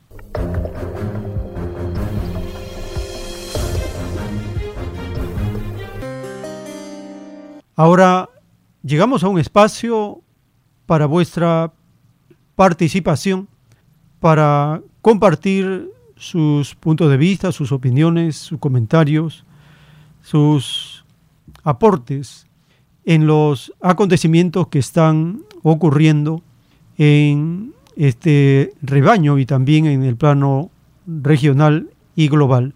Teléfonos en cabina 471-1898, 681-1152. Tenemos una comunicación. Aló, su nombre, ¿de dónde se comunica? Eh, Francisco León de San Martín de Porres, hermano Joel. Adelante, hermano, le escuchamos. Mire, qué lindo el discurso del presidente de México. Qué lindas palabras, qué lindos deseos. Ojalá que también sean realidades. Acá en el Perú, ni eso. Más bien es todo lo contrario. Y no solamente eso, sino que acá hablan de la corrupción como algo natural. Los corruptos siguen manejando los bienes, dineros, cargos de los puestos públicos y del país como si fueran suyos, de su libre disponibilidad, de la forma más normal. Hay gente acá que lamentablemente cree que esto es algo natural y que tiene que darse. Inclusive en el aspecto externo, el Perú es una colonia de los Estados Unidos. El vasallaje frente al imperio del mal es algo tomado en forma natural. Hay dos polemitas al canto de los últimos meses. Se va a Estados Unidos a pedir este, autorización para que los aviones puedan hacer interdicción dentro de nuestro territorio. Es decir, ellos nos autorizan poder interceptar las avionetas o los aviones con nuestros aviones eh, dentro de nuestro territorio. El día pasados, la Junta Nacional de Justicia se va a entrevistar con la embajadora de los Estados Unidos, la cual les da indicaciones. Eh, durante la época de la COVID-19 se propuso comprar la vacuna Sputnik rusa, pero ¿qué sucede? Como no recibieron la autorización del organismo supervisor de los Estados Unidos, no se compró. Esto y muchas pruebas más, ¿no? Demuestran el grado de sumisión y de vasallaje del pueblo peruano respecto al imperio del mal. Y para terminar, decir que para que todo esto cambie, también necesitamos una nueva educación y unos nuevos medios de comunicación que dejen de alienar al pueblo y más bien lo llenen o lo infundan de valores, ¿no? Lo, infundan de filosofía, ¿no? De debate, de crítica, ¿no? Y que sepa el pueblo peruano que tiene derechos y que no es un mendigo dentro de su propio hogar. Muy agradecido. Gracias, hermano, por su participación. Tenemos un nuevo contacto. Aló, su nombre, ¿de dónde se comunica? Aló, le habla Pedro de San Martín de Porres. Eh, sí, adelante, hermano, lo escuchamos. Gracias por la oportunidad. Eh, yo me he quedado pensando, me he quedado este, un poco, un tanto asustado al ver eh, cómo la legislación actual en el Perú y el mundo se está haciendo cada vez más represiva, más punitiva, solo habla de castigos, multas, cárcel, las, las leyes actuales que se están dando, y no vemos hasta ahora una sola ley que haga, por ejemplo, la resurrección del Sistema Nacional de Pensiones. Es una vergüenza que el Perú esté ahorita descuidando a la gente de la tercera edad que ha aportado, no es que le esté regalando, sino que ha aportado al Sistema Nacional de Pensiones y ahora los burlan con quitarle sus pensiones a las que tienen derecho y no hay hasta ahora ni un solo legislador y lamentablemente hay que decirlo ni siquiera de izquierda que plantee la resurrección del Sistema Nacional de Pensiones. Lo que estoy viendo nomás en las noticias es creo que lo que ya hemos visto todos en, en la televisión y en los periódicos, cómo se ha mandado a la cárcel a una persona por haber asesinado a un perro, a una mascota, y si bien es cierto, es despreciable lo que se hizo, lo que hizo esta persona, no es tampoco para festejar cómo ha hecho el Estado con esta persona. Más bien lo que vemos, y yo dije eso ya en otra ocasión, el Estado, no solo en el Perú, sino en el mundo, descuida realmente la naturaleza, no se fomenta la creación de áreas verdes en Lima, no se fomenta, por ejemplo, la, eh, digamos, la facilidad para que las personas puedan tener un acceso hacia la naturaleza y uno tiene que sufrir, pagar cientos de soles para ir de repente a un lugar como, digamos, Huarochirí, eh, para tener contacto con la naturaleza, y esto es injusto. Ya creo que la otra vez también hablé sobre el caso del Cerro Tamboraque, que estaba a punto de desplomarse y acabar con el río Rímac, contaminándolo con mercurio, cadmio y toda esa basura que viene de las minas. Y sin embargo, los, los, muchas gentes, tal vez con buena intención, están aplaudiendo que bien que se mandó a la cárcel a ese desgraciado, disculpando el término. No, yo pienso que tenemos que tener una visión más equilibrada sobre las relaciones entre el ser humano y la naturaleza y no estar yéndonos con fanatismo, ni tampoco apoyando estos legisladores que dieron esta ley, que aunque ustedes no lo crean, esta ley fue dada por Fujimori y fue modificada con esa añadidura de darle pues este prácticamente cárcel a alguien con el señor Johnny Lescano si mal no recuerdo. Bueno, muchas gracias. Gracias hermano por su participación. Tenemos un nuevo contacto. Aló, su nombre, de dónde se comunica. El Callao, hermano Joel. Hermano Joel, nosotros acá verdaderamente no tenemos presidente estamos somos la colonia de los Estados Unidos y es la que manda acá.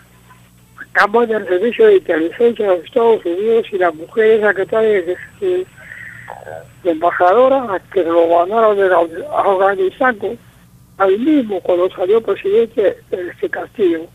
Ah, ella es la que domina acá. Ahora, por ejemplo, se habla de un barco que llegó al Japón que escuelas mediterráneas, pero con bombos y platillos. Algo se encierra ahí porque la situación no es buena internacionalmente. Acá no hay gobierno, acá que el gobierno, vuelvo a repetir, es la CIA y esa señora. Gracias. Gracias, hermano, por su participación y así terminamos este segmento. Les agradecemos por estar acompañándonos. Les invitamos a seguir. Tenemos todavía más información para compartir en la siguiente. Por la gracia del Divino Padre Eterno, vamos a continuar.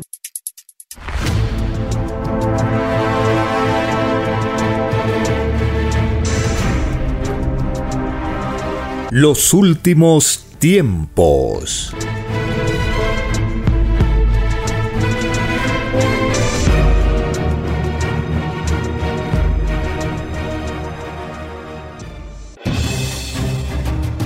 El tiempo ha llegado. Hay momentos cuando el pueblo entra en un estado de soberanía y esto ocurre cuando el creador de la vida ordena cambiarlo todo. Por mandato divino, está escrito en la doctrina Alfa y Omega que deben constituirse congresos de obreros y obreras en todas las naciones. Cristo dijo en Lucas 12, verso 32, no temáis, pequeño rebaño, porque a vuestro Padre le ha placido daros el reino. Solo una unidad común, con nueva moral, dará paz al mundo. Por orden de Dios Padre, el mundo será dirigido por los trabajadores.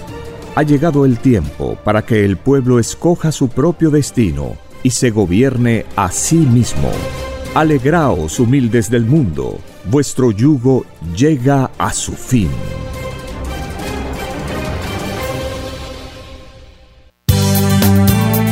Es Radio Cielo. Una nueva era de la radio en el Perú. Programación de avanzada para todos. Es Radio Cielo.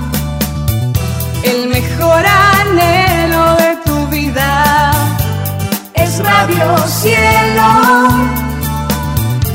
sembrando amor y conciencia. Es Radio Cielo. Ahora, tu radio favorita, Cielo, llega a todo el mundo. Visítanos e interactúa con todos tus conductores de la variedad de programas que ofrece tu radio Cielo. Radio Cielo Cielo en la red. Ingresa a la www.radiocielo.com.pe y desde tu teléfono móvil interactúa con nosotros. Radio Cielo, a la vanguardia de la tecnología. tecnología. Cielo.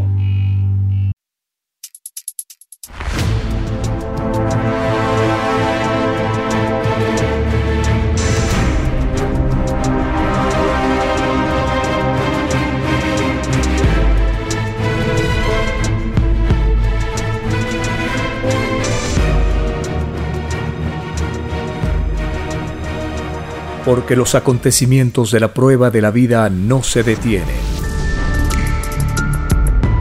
Porque todo tiene un principio, un desarrollo y un fin. Estamos compartiendo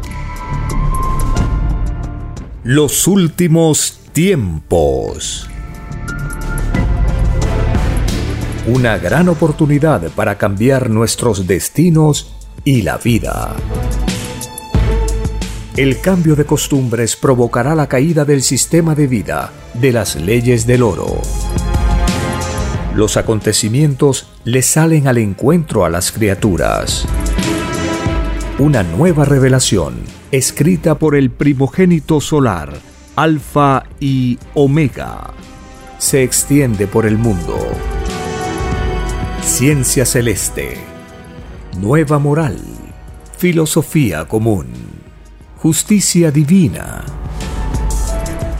Los últimos tiempos.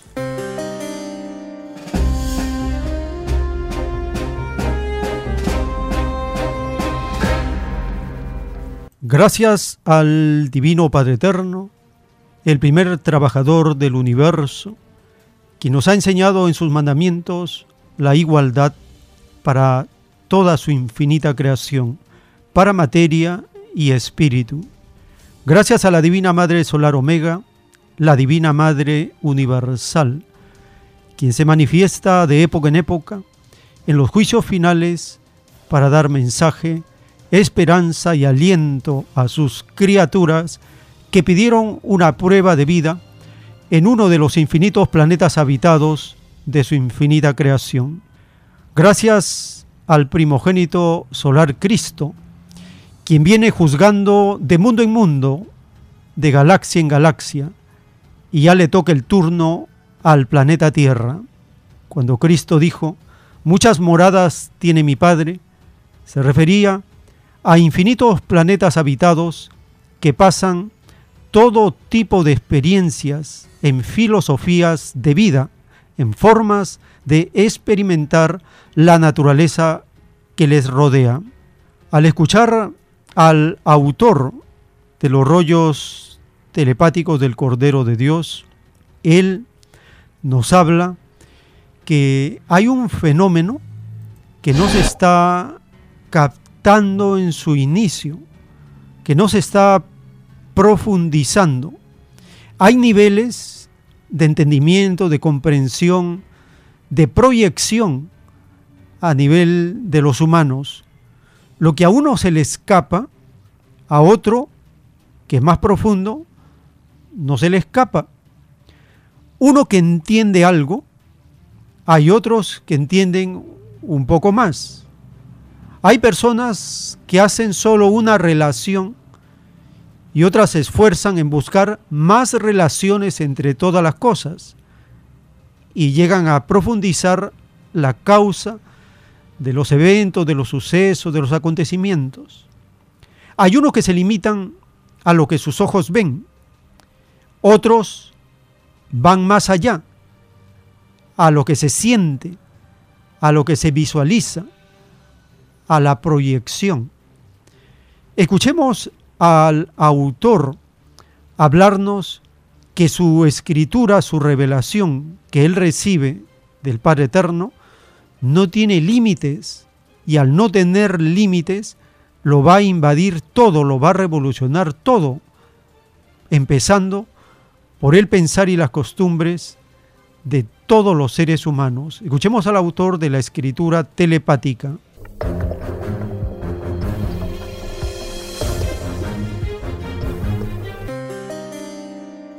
Lo que se le escapa a uno no se le escapa a otro. Y lo que se le escapó a este que era avanzado, no se le escapó al otro que era más avanzado. Por ejemplo, si una persona presenciara esto y fuera profundo, la persona dice, vaya, vaya, una cosa que no tiene límite. Claro que invade todo, como no tiene límite. Profundamente. Y así como le da este poder para explicar las cosas, le puede dar también nuestros poderes, porque es infinito. Y el profundo empieza a sacar consecuencias. Esto es una revolución entonces. Esto va a y todo. Profundo, profundo. Hay series que analizan las cosas por encima. No, pero realidad, ah, claro, habría que analizar, ¿no? Pero ya el momento que usted dice que es infinito. Que ni yo sé dónde O sea termina. que prácticamente ahí se corta la, la conversación, digamos, ¿no? Sí, Es, es- es como si yo le preguntara a un padre, a un sacerdote, una cosa que no me puede responder, y me dice, bueno, es, es un misterio. sí, pero el padre ahí en ese caso no, no lo demuestra, aquí se demuestra. El padre explica en su infinito el origen de todos los elementos, sin excepción. Comprende por qué no tiene límites. Empieza a explicar el origen de los océanos, el origen de la molécula, el origen de la vida humana, el origen de los vientos, las aguas, el sol, la gravedad, el planeta, el origen de las virtudes, las pasiones, las sensaciones, el cabello, la respiración, todo. Y después que termina con el planeta, pasa la otra. Eh, bueno, todo esto vino a, la, a, del, del corderito, en que luego también he puesto ahí a mi hijado y a Pepe. Ellos lo colocaron por determinación de ellos. Ya. Pero, o sea, quiere decir que los padres desde chicos ya le están inculcando a esta, a esta, me dice usted que no es religión, ¿cómo, cómo se podría llamar? Revelación. Sí, lo están inculcando desde chicos. Sí, pero hay una cosa, que las formas de fe nunca debieron ser impuestas, No deben ser impuestos. porque el libre albedrío tiene el conocimiento delante de Dios, como tiene el Espíritu. Los que pu- impusieron formas de fe tienen juicio de parte de Dios. Los últimos tiempos.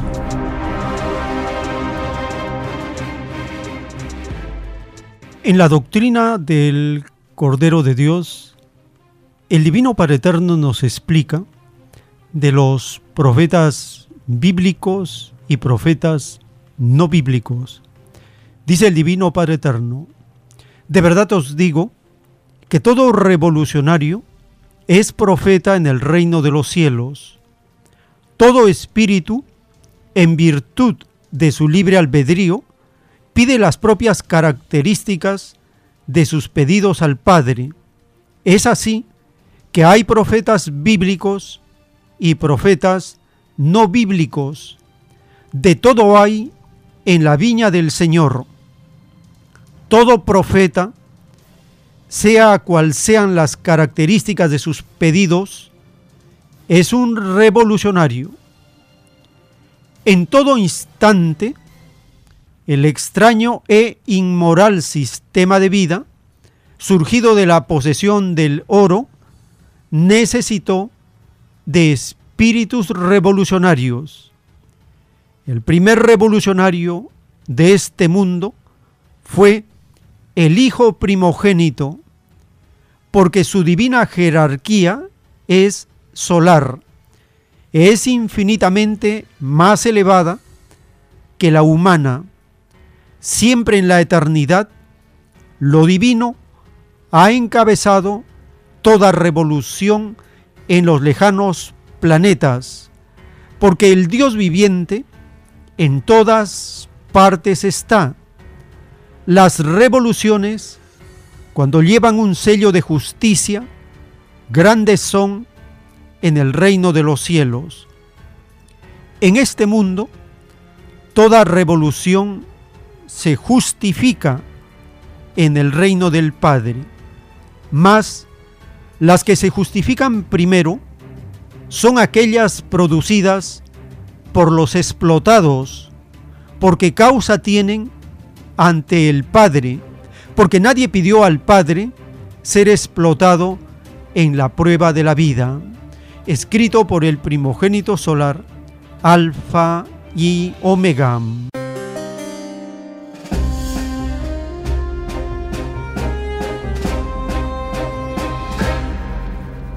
El profeta Isaías, en el capítulo 61, en las visiones, en las profecías que él escribe, él tiene la revelación de Cristo como revolucionario, del Mesías. Será un profeta que proclamará las buenas nuevas de Dios a los pobres y oprimidos.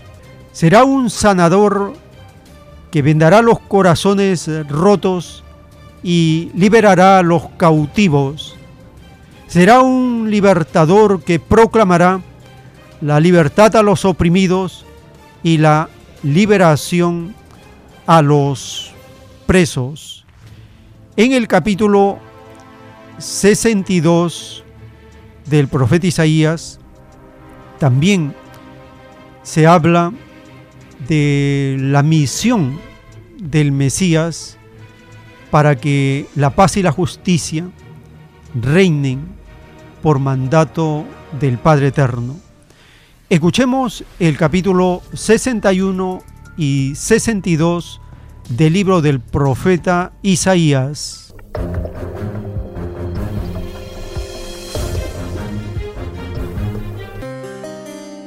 Capítulo 61 el Espíritu del Señor soberano está sobre mí, porque el Señor me ha ungido para llevar buenas noticias a los pobres.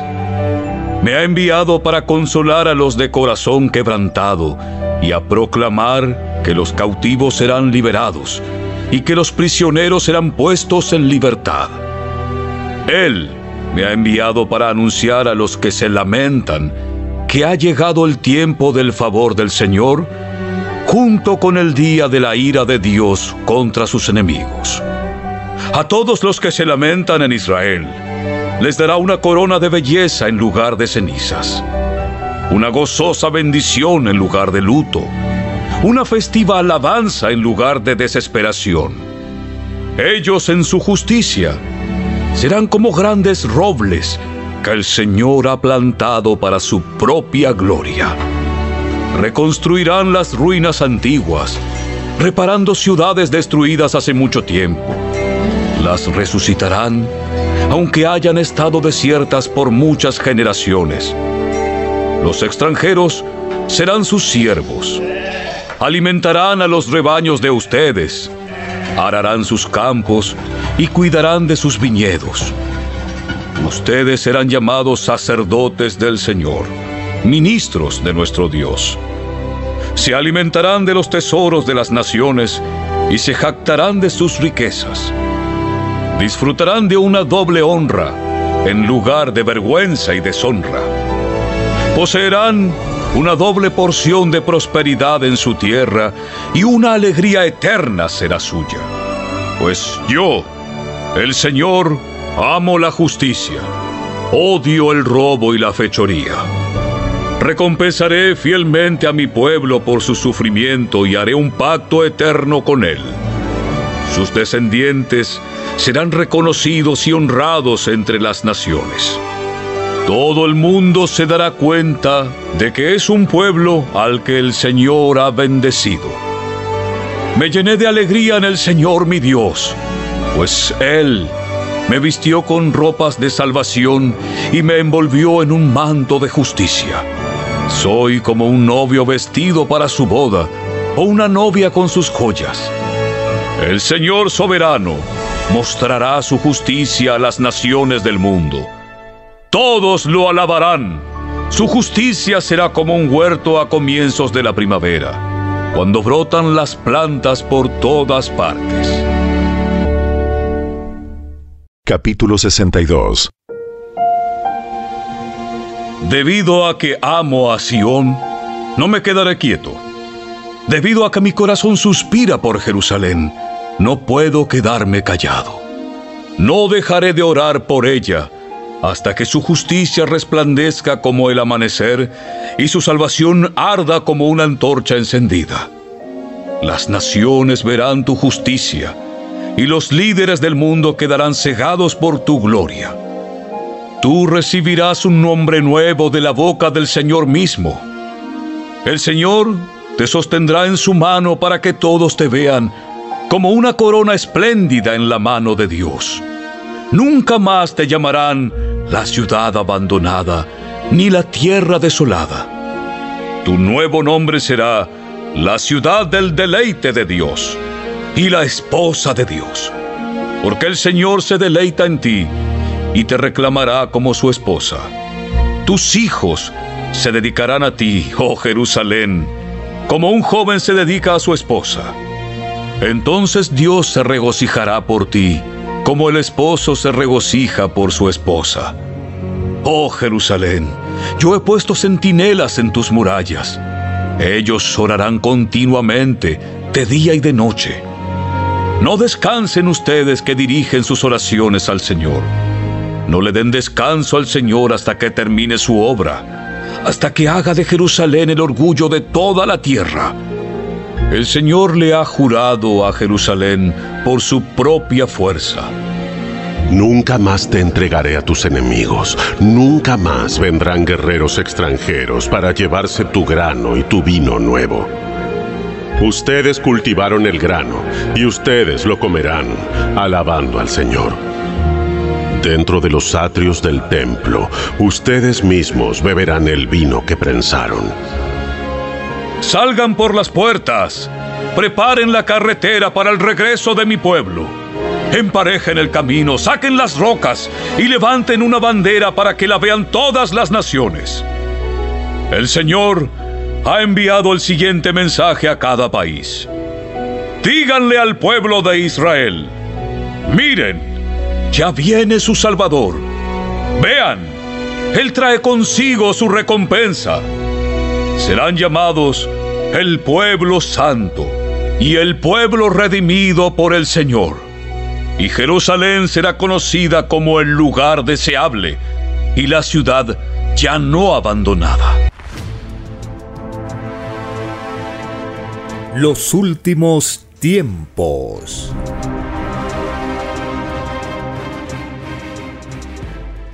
En la primera carta del apóstol Juan en el capítulo 3, en el verso 8, dice, el que practica el pecado es del diablo, porque el diablo peca desde el principio. Para esto apareció el Hijo de Dios, para deshacer las obras del diablo. Primera carta de Juan capítulo 3, verso 8. Allí está anunciado que Cristo viene a poner punto final a un sistema de vida que no tomó en cuenta a Dios para nada. Ese sistema de vida materialista se conoce por capitalismo, una extraña y desconocida forma de vida, no enseñada en los mandamientos de Dios ni en las escrituras. ¿De dónde entonces surgió esta extraña forma de vida? Surgió de un grupo de seres venido de las tinieblas que pidieron al Padre Eterno una oportunidad en un mundo de la luz como la tierra para demostrar que habían vencido sus impulsos a destruir, a hacer daño, a atropellar, a explotar, a dividir.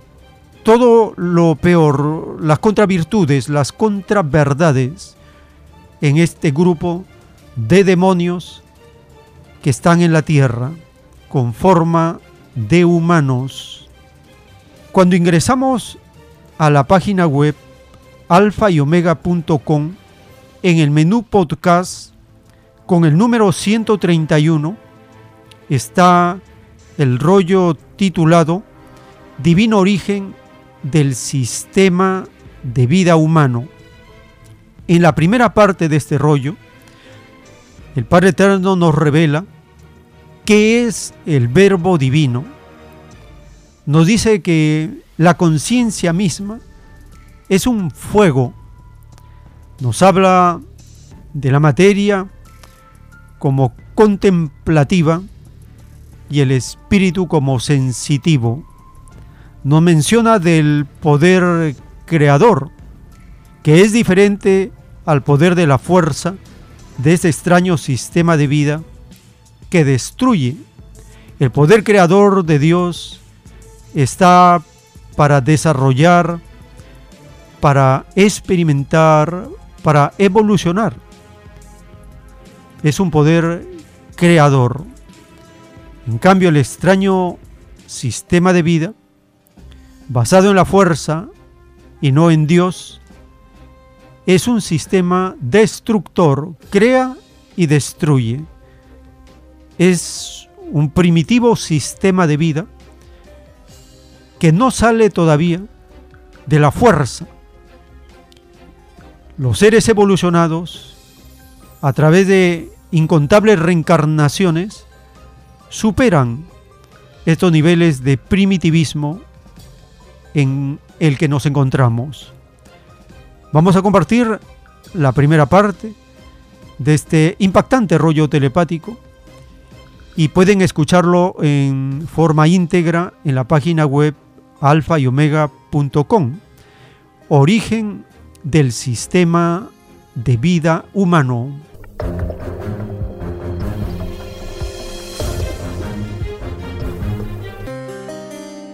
Divino origen del sistema de vida humano el verbo divino se hace carne. El magnetismo celestial decide crear una nueva familia galáctica. Divina herencia que viene del reino de los cielos. Sí, hijito. Esta divina revelación es la suprema revelación. El divino principio se inicia en el reino de los cielos. Existe un solo principio para todo el universo. El verbo divino es la verdad única. La divina verdad sale solo del Padre. El divino verbo es la vida eterna. Un divino principio que viene sucediéndose desde eternidades antes que surgieran los sistemas de vidas. La materia es posterior al divino verbo. El espíritu es una materia que surgió del mismo verbo. Materia y espíritu son criaturas vivientes. Ambas, retornan al divino verbo. El divino verbo es fuego viviente y es magnetismo viviente. El principio del divino verbo es exclusivo del divino libre albedrío del divino Padre Jehová. Las criaturas viven y sienten sus transformaciones. El principio divino del verbo divino es la conciencia misma. La conciencia de todo espíritu es también un microscópico fuego viviente el divino verbo se transforma en toda materia. La que se conoce, desconoce y se conocerá. La materia y el espíritu son de una misma verdad, pero se manifiestan de forma diferentes. La una es contemplativa y el otro sensitiva. Ambas forman alianzas en su propio nacer. Cada una nace independiente de la otra. Son libres e inocentes es decir, carentes de toda filosofía. Desconocen los mundos materiales y las vidas propias de ellos. El divino verbo nace en infinitas evoluciones. Es espontánea y expansiva. No cesa de manifestarse en un universo viviente, que va dejando su propia herencia. Según las ideas emanadas por los espíritus, el divino verbo constituye su propia galaxia de carne pues existen criaturas de carne tan colosales, que la criatura de carne humana es menos que un microbio.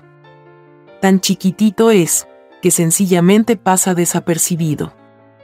El divino verbo del reino de los cielos es un magnetismo de colosal poder creador. Allí se habla de infinito, de eternidades, de poder crear mundos a una velocidad desconocida en la evolución humana. Allí la fuerza es poder creador. y no destructor como en el sistema de vida humano. La fuerza destructiva es propia de las tinieblas, pues las tinieblas destruyen. Y la divina luz construye. Una trata de vencer a la otra. La divina intervención del divino verbo coloca siempre la voluntad del divino Padre. Pues en todas partes está. Estuvo y estará. Escrito por el primogénito solar, Alfa y Omega.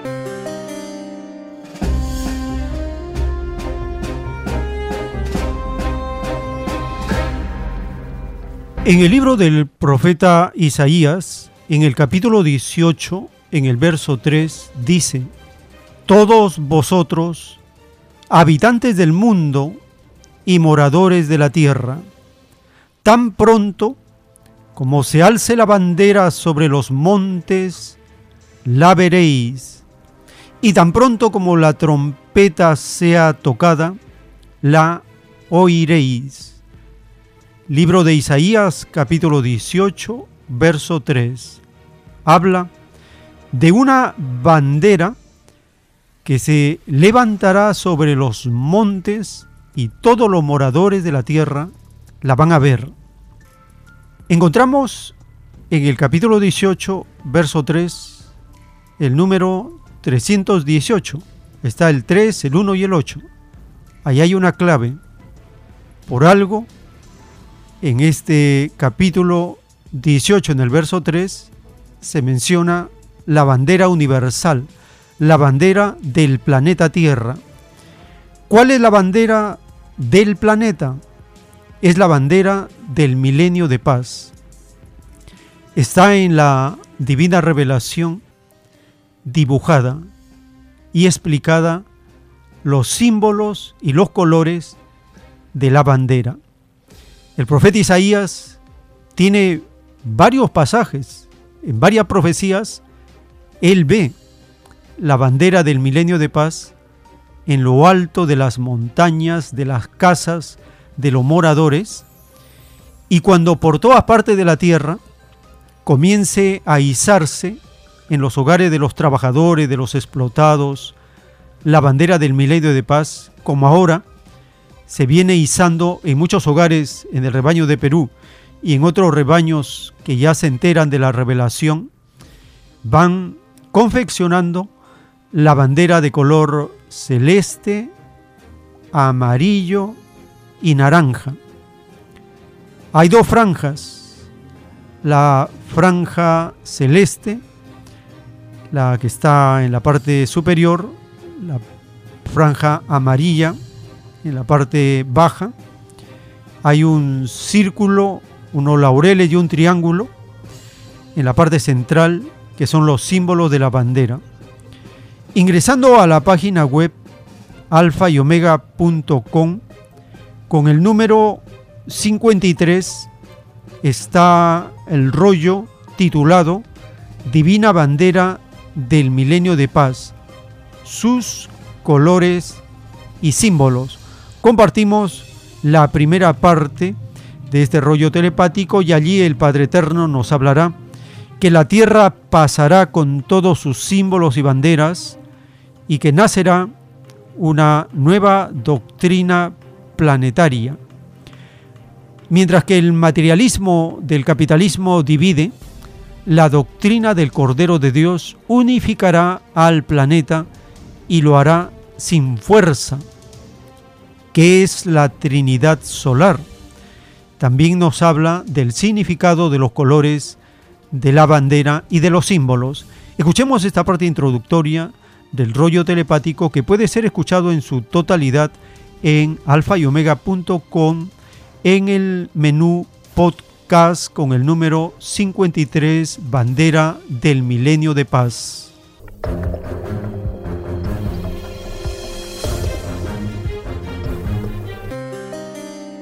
Divina bandera del milenio de paz. Sus colores y símbolos son de la Trinidad solar. Este divino símbolo durará hasta el fin del planeta Tierra. La caída del materialismo ha llegado. Sí, hijito. Este dibujo celeste representa cómo será la bandera del futuro. La divina parábola, que dice, la tierra pasará, mas mis palabras no pasarán, significa que el materialismo con sus banderas y sus filosofías caerá. Y de las palabras del Divino Padre nace nueva doctrina para el mundo. Palabras vivientes de Dios producen doctrinas vivientes de Dios. Para criaturas vivientes. Salidas de un mismo Dios. El materialismo dividió a mi rebaño terrestre. Le dio muchos símbolos y emblemas. Y los corrompió. Con la doctrina del Cordero de Dios ocurre lo opuesto, unificará al mundo. Como jamás fue unificado. Y no empleará fuerza alguna. Porque fue mandado, para esta morada planetaria, ser humilde por sobre todas las cosas. Por sobre todos los intereses. Por sobre todo cálculo mundano. La tierra pasará en sus costumbres inmorales. Es un mundo violador de mi ley, el que se va. Es el mundo de la ciencia alfa, o principio. Y llega un nuevo mundo. Con la ciencia omega, o fin. La Tierra pasa con todas las filosofías que en ella se crearon. Las filosofías de los llamados adultos pasa. Porque sus espíritus fueron probados por voluntad propia. Todo acto que llevasteis a efecto en la vida, lo pedisteis en el reino de los cielos, y se os concedió. Todo vuestro pensar. Segundo por segundo. Desde el primer al último suspiro. Todo, absolutamente todo lo pedisteis. Lo que no pedisteis fue violar mis divinas leyes. Lo prometisteis en presencia de vuestras 318 virtudes. ¿Qué pidieron? Divinas alianzas con vuestro espíritu. Para aprender de vosotros. Porque todo es viviente en el universo del Divino Padre Jehová. Todo vuestro pensar contiene 318 pensares, que con vuestro espíritu hacen un solo conocimiento, así como vuestra Trinidad. Tres personas distintas y un solo Dios no más. El divino símbolo o bandera del futuro mundo contiene los mismos elementos del universo. El color celeste simboliza el espacio, el infinito, hacia donde la criatura humana desea ir. El color amarillo simboliza la espiritualidad. Porque todo espíritu humano tiene color amarillo pálido. Con infinitos matices y colores. Y brilla como un microscópico rubí. Es un sol en miniatura. La corona de laureles representa la Trinidad solar. El conocimiento emanado de infinitos soles. Representa poder y sabiduría en el Cordero de Dios. Este divino símbolo fue representado en el pasado en forma de lenguas de fuego. Sobre los apóstoles. Cuando recibieron conocimiento y sabiduría solar. El círculo omega es el símbolo de la Divina Madre Solar Omega. Y representa el gobierno de las mujeres sobre el mundo. Para vuestro Creador todos son iguales. Todos fueron creados con los mismos derechos. La diferencia la creasteis vosotros de vosotros salió la división del rebaño. Mis divinas escrituras a nadie dividen. Las llamadas clases sociales fueron creadas por vosotros. El monopolio de cuanto existe fue creado por vosotros. La división de mi rebaño entre ricos y pobres salió de vosotros. Por estas violaciones esperáis que os premie. Escrito fue que el que la hace, la paga. Ojo por ojo y diente por diente. Así lo pedisteis en el reino de los cielos, y se os concedió. La más microscópica injusticia provocada por cada espíritu es suficiente para que esos espíritus no entren al reino de los cielos. Así lo pedisteis, y se os concedió. La divina ley conocida por Sagrada Escritura os fue dada porque así lo pedisteis. Mas, veo que casi todos no me habéis estudiado en la vida avisados fuisteis, el que busca encuentra. Si vosotros nunca buscasteis en la vida, ¿qué podéis encontrar? Escrito por el primogénito solar, Alfa y Omega.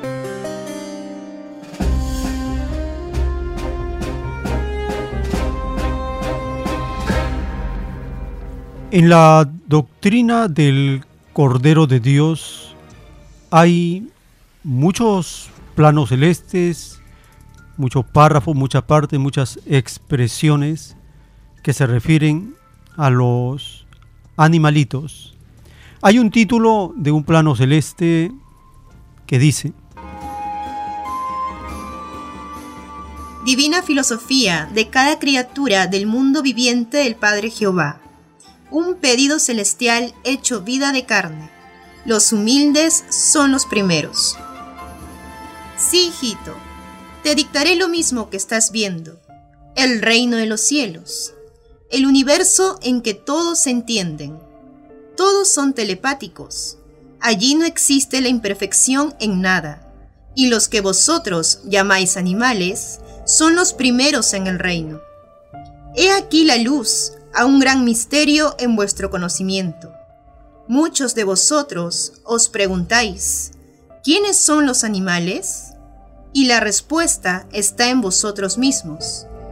Porque hay que ser chiquitito y humilde para llegar a ser grande en el reino de los cielos. Quiere decir que todos partisteis siendo microbio, vegetal, mineral y animal. Esto significa la parábola, hay que ser chiquitito y humilde. Significa que se nace de nuevo venciendo imperfecciones ¿Y quién más humilde y despreciado entre vosotros que los que llamáis animales? Mas, de verdad os digo, todo despreciado es del reino, y todo despreciador no lo es. Nadie pidió despreciar a nadie. Los que vosotros despreciáis son los primeros en el reino. A ellos ensalzan las escrituras. Porque el humilde nunca debe expresarse a sí mismo porque precisamente se es humilde. Los hijitos que llamáis animales en la tierra no son animales en el reino, son llamados hijos o hermanos, tal como sois llamados vosotros, porque allí reina la igualdad viviente entre materia y espíritu. Nadie es menos allí, y el que pretende mirar en menos es sacado en forma instantánea del reino todo mal germen debe ser aislado, porque contagia a la inocencia de los demás. Así debisteis haber huido en la tierra, de la corrupción que nació del materialismo explotador, porque por haberlo probado y vivido, no entraréis al reino de los cielos. La corrupción no debe entrar en ellos. Así ha sido siempre desde tiempos de principios los humildes animalitos vienen después del corderito. El Cordero de Dios encabeza el rebaño de ellos. Y no existe comparación en antigüedad entre una criatura humana y un animal como las llamáis. Los últimos tienen una antigüedad que no podréis calcular jamás. Ellos ya estaban en el reino cuando nació vuestro mundo. Ellos ya habían vivido muchas formas de vida, cuyo número es como el número de granos de arena que contiene un desierto. Escrito por el primogénito solar, Alfa y Omega.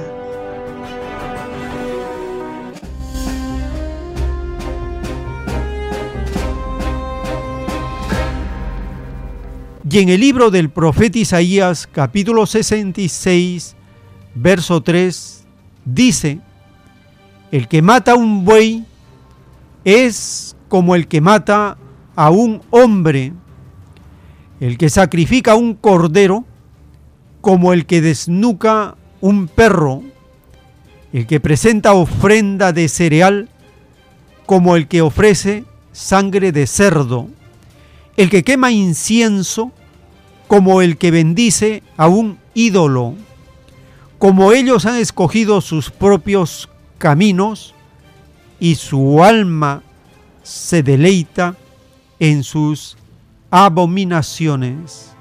Profeta Isaías, capítulo 66, verso 3. La advertencia en las Sagradas Escrituras está desde hace miles de años. Matar un buey es como si se matara a un hombre a un ser humano. ¿Por qué entonces no está penado todavía el asesinato, la tortura, la crueldad contra los llamados animales, bueyes, vacas, corderos, cerdos, pollos, pescados y todo tipo de las llamadas mascotas, aves, todo ser viviente que es asesinado reclama justicia delante de Dios. Y el Padre Eterno nos dice que ellos son humildes y por lo tanto se les atiende primero, se escucha sus quejas, sus reclamos, sus protestas, sus acusaciones, la crueldad del ser humano que mata para comer, viola el mandamiento de Dios que dice, no matarás. Es por eso que nosotros somos vegetarianos, por cumplimiento de los mandatos de Dios, por respeto a la vida de nuestros hijos, de nuestros hermanos, los llamados animalitos en la doctrina del Cordero de Dios por mandato del Eterno, deben ser llamados hijos o hermanos. Ese es el trato que por derecho universal corresponde a todo ser viviente. Los seres humanos somos más atrasados y primitivos que los llamados animales, porque ellos son más antiguos que nosotros. Una vez que nos encontramos cara a cara, después de partir de la tierra, cara a cara como espíritus en el reino de Dios, ellos son más sabios que nosotros. Son jueces, son grandes sabidurías que pidieron una forma de reencarnación humilde para probar a los seres humanos sus sentimientos de amor, de respeto, de consideración, entre otras virtudes. Entonces la crueldad no está justificada en ningún sentido desde hace miles de años para con los llamados animales. El mundo antiguo violó la ley y paga por ello.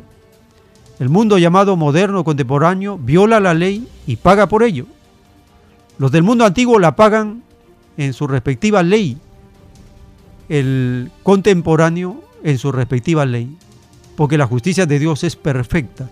Toma en cuenta el pedido, la alianza, la promesa, el compromiso del mundo antiguo, que es diferente al pedido, alianza y compromiso del mundo contemporáneo. Por ejemplo, los espíritus del mundo antiguo le pidieron conocer la sensación de matar para progresar. Miren ese nivel de pedido que hicieron ellos. Matar para progresar. Es por eso que en las escrituras se relata la historia de fuerza, de matanzas en el mundo antiguo. Ese es el pedido de ellos, no es nuestro pedido. Nuestra alianza en el nuevo pacto empieza con Cristo. Él dijo, ya basta, a la fuerza. Con Él empieza el respeto, con Él empieza el ser vegetarianos. Bueno, el vegetariano empieza con Adán y Eva. Por la desobediencia se volvieron carnívoros. Y mientras sigan como carnívoros, siguen violando la ley de Dios. Porque el destino de todos es el respeto a la vida. Si nosotros no hemos dado la vida a los animalitos, no tenemos ningún derecho de quitársela, menos de torturarlos, descuartizarlos, exhibirlo en los mercados, devorarlos, como si no tuvieran derecho. Y el único que da y quita la vida es el Padre Eterno. Entonces, avisados estamos. Tenemos que ser vegetarianos por el mandato que el Padre Eterno nos da, porque ser vegetariano es salvar la vida, respetar la vida y hacer que la humanidad deje el nivel de bestialidad y crueldad y salvajismo y primitivismo y evolucione, se levante en espiritualidad por el respeto a todas las formas de vida que existen en este planeta con un propósito. Y a raíz de esto, vamos a compartir una nota publicada recientemente en Andina Noticias relacionada con esta ley de la protección animal y que deben ser considerados como seres vivientes y no como cosas.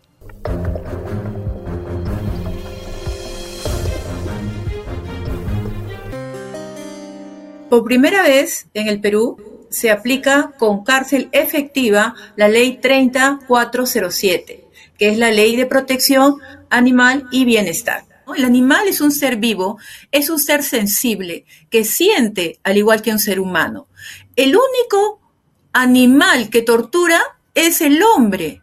Es por ello que esta ley previene. Pero ¿qué sucede en nuestro ordenamiento jurídico civil? Las mascotas tienen una categoría de cosas, de objetos, de bienes materiales. Es por eso que la ley no llega a ser tan perfecta porque no es considerado un ser vivo, porque el único ser sujeto de derecho en nuestra legislación es el ser humano, la persona o al que está por nacer.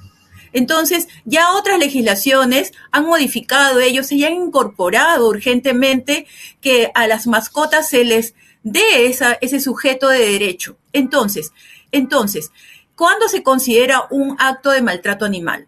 Los dueños de las mascotas, conocidas también como animales de compañía, es decir, el perro, el gato, animal doméstico, deben ver eh, evitar, por ejemplo, amarrar a su perro, dejarlo en el techo, como hemos visto en muchos casos, el no vacunarlo, no desparasitarlo, no darle el tratamiento necesario como alimentos e higienes, se consideran actos de maltrato animal, cuyas penas son leves. Pero en el caso de los actos de crueldad u otros casos que no están contemplados en la ley, no están explícitamente en esta ley, es necesario un reordenamiento a esta legislación. Los últimos tiempos.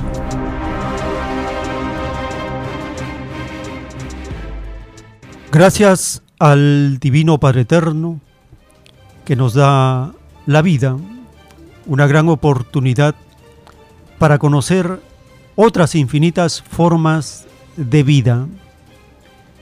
Y esta vida consiste en respetarla, defenderla y cuidarla. Porque la vida viviente delante de Dios habla y se expresa en leyes de vida, tal como habla y se expresa un espíritu delante de Dios. Y ahí nos vemos cara a cara con la vida viviente, la virtud llamada vida, es de una belleza que paraliza el corazón. Así son las virtudes cuando se muestran en su esplendor. El conocimiento, la sabiduría, son virtudes de Dios. Y todos las tenemos en germen para desarrollarlas y perfeccionarlas. El conocimiento que Dios revela en sus sagradas escrituras, es el alimento del espíritu. Por eso dice, no solo de pan vive el hombre, sino de toda palabra que sale de la boca de Dios. El espíritu es magnetismo. El magnetismo es espíritu. El alimento del espíritu es el conocimiento. El conocimiento le da poder. Según la jerarquía del espíritu, su poder será de luz, creador, o de tinieblas, destructor. Cada uno se hace su propio universo. Esa es la maravilla de la creación de Dios que cada uno se construye su propio universo. Queremos un universo de luz, de vida, o queremos universo de tinieblas, de caos, de destrucción. Está en cada uno. A nadie se le obliga. Cada uno tiene que forjarse con sudor de frente, con sacrificio, con esfuerzo, la luz y disfrutar de su propia creación.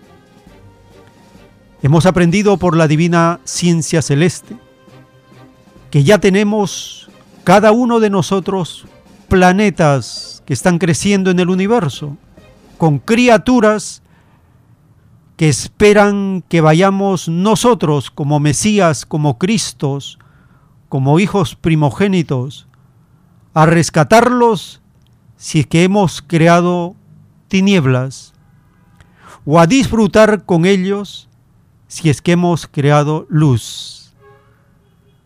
Así que no estamos como pajaritos, no estamos para vivir por vivir, sino que estamos para vivir con conocimiento de causa y responsabilidad de lo que hacemos idea por idea, segundo por segundo, acto por acto. La más grande oportunidad que tenemos en esta reencarnación es la de encontrarnos con una nueva doctrina de Dios que se está extendiendo por toda la tierra, se está traduciendo a todos los idiomas del planeta, se está publicando en libros, en audios, por redes sociales, porque lo de Dios no tiene límites. No existe ley o fuerza humana que pueda impedir la expansión de la nueva doctrina que Dios envía a la tierra y que da continuación a su palabra viviente, el Antiguo Testamento, el Nuevo Testamento o la ley mosaica la doctrina cristiana y ahora la doctrina del Cordero de Dios. Visite la página web alfa y y con un solo clic en la portada de cada rollo se abre todo el contenido en texto en el celular, en la computadora y puede leer en letra grande rollo por rollo. Y ahora que estamos avanzando con el trabajo de los audios, por la gracia del Divino Padre Eterno, ya tenemos publicados 200 rollos de los 302 que se encuentran en el Perú y con un solo clic también en la portada de cada podcast puede escuchar la lectura completa mientras está realizando un trabajo, una labor, mientras está en espera. Así estamos ganando tiempo y preparándonos en la primera revolución del conocimiento que está desarrollando la doctrina del Cordero de Dios. ¿Quién es el jefe? El Divino Padre Jehová. ¿Quién es el jefe delegado como juez supremo en la tierra? Cristo, el primogénito solar. ¿Qué doctrina unifica al planeta? La doctrina del Cordero de Dios, porque se basa en los diez mandamientos que son los únicos que pueden unificarnos en una sola bandera, un solo símbolo, un solo destino, un solo plan, un solo gobierno, una sola alimentación, un solo modo de concebir la vida, el universo y entrar a una nueva etapa en la tierra. Si no pasamos la prueba, por lo menos veremos los grandes acontecimientos si el Divino Padre Eterno nos da la vida. Grandes acontecimientos en la sociedad, en la naturaleza, en los cielos, en el cosmos, con la presencia de nuestros hermanos que vienen de lejanos mundos en platillos voladores o naves celestes, que cumplirán las órdenes temibles y justicieras del Hijo de Dios quien ya se encuentra en la tierra. Esto y mucho más nos estamos enterando leyendo y escuchando la ciencia celeste, los rollos del Cordero de Dios. Así llegamos al final de esta jornada informativa y si el Divino Padre Eterno lo permite, hasta una nueva edición.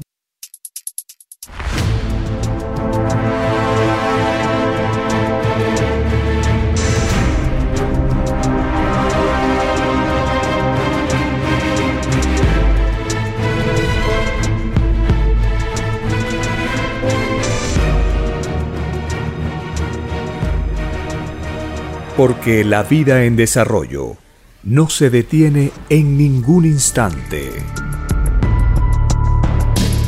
Porque el poder filosófico de las masas encuentra el hilo de la ley común de la naturaleza.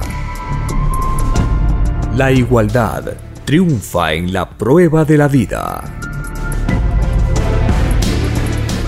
Por el principio de un nuevo amanecer en la historia humana, hemos presentado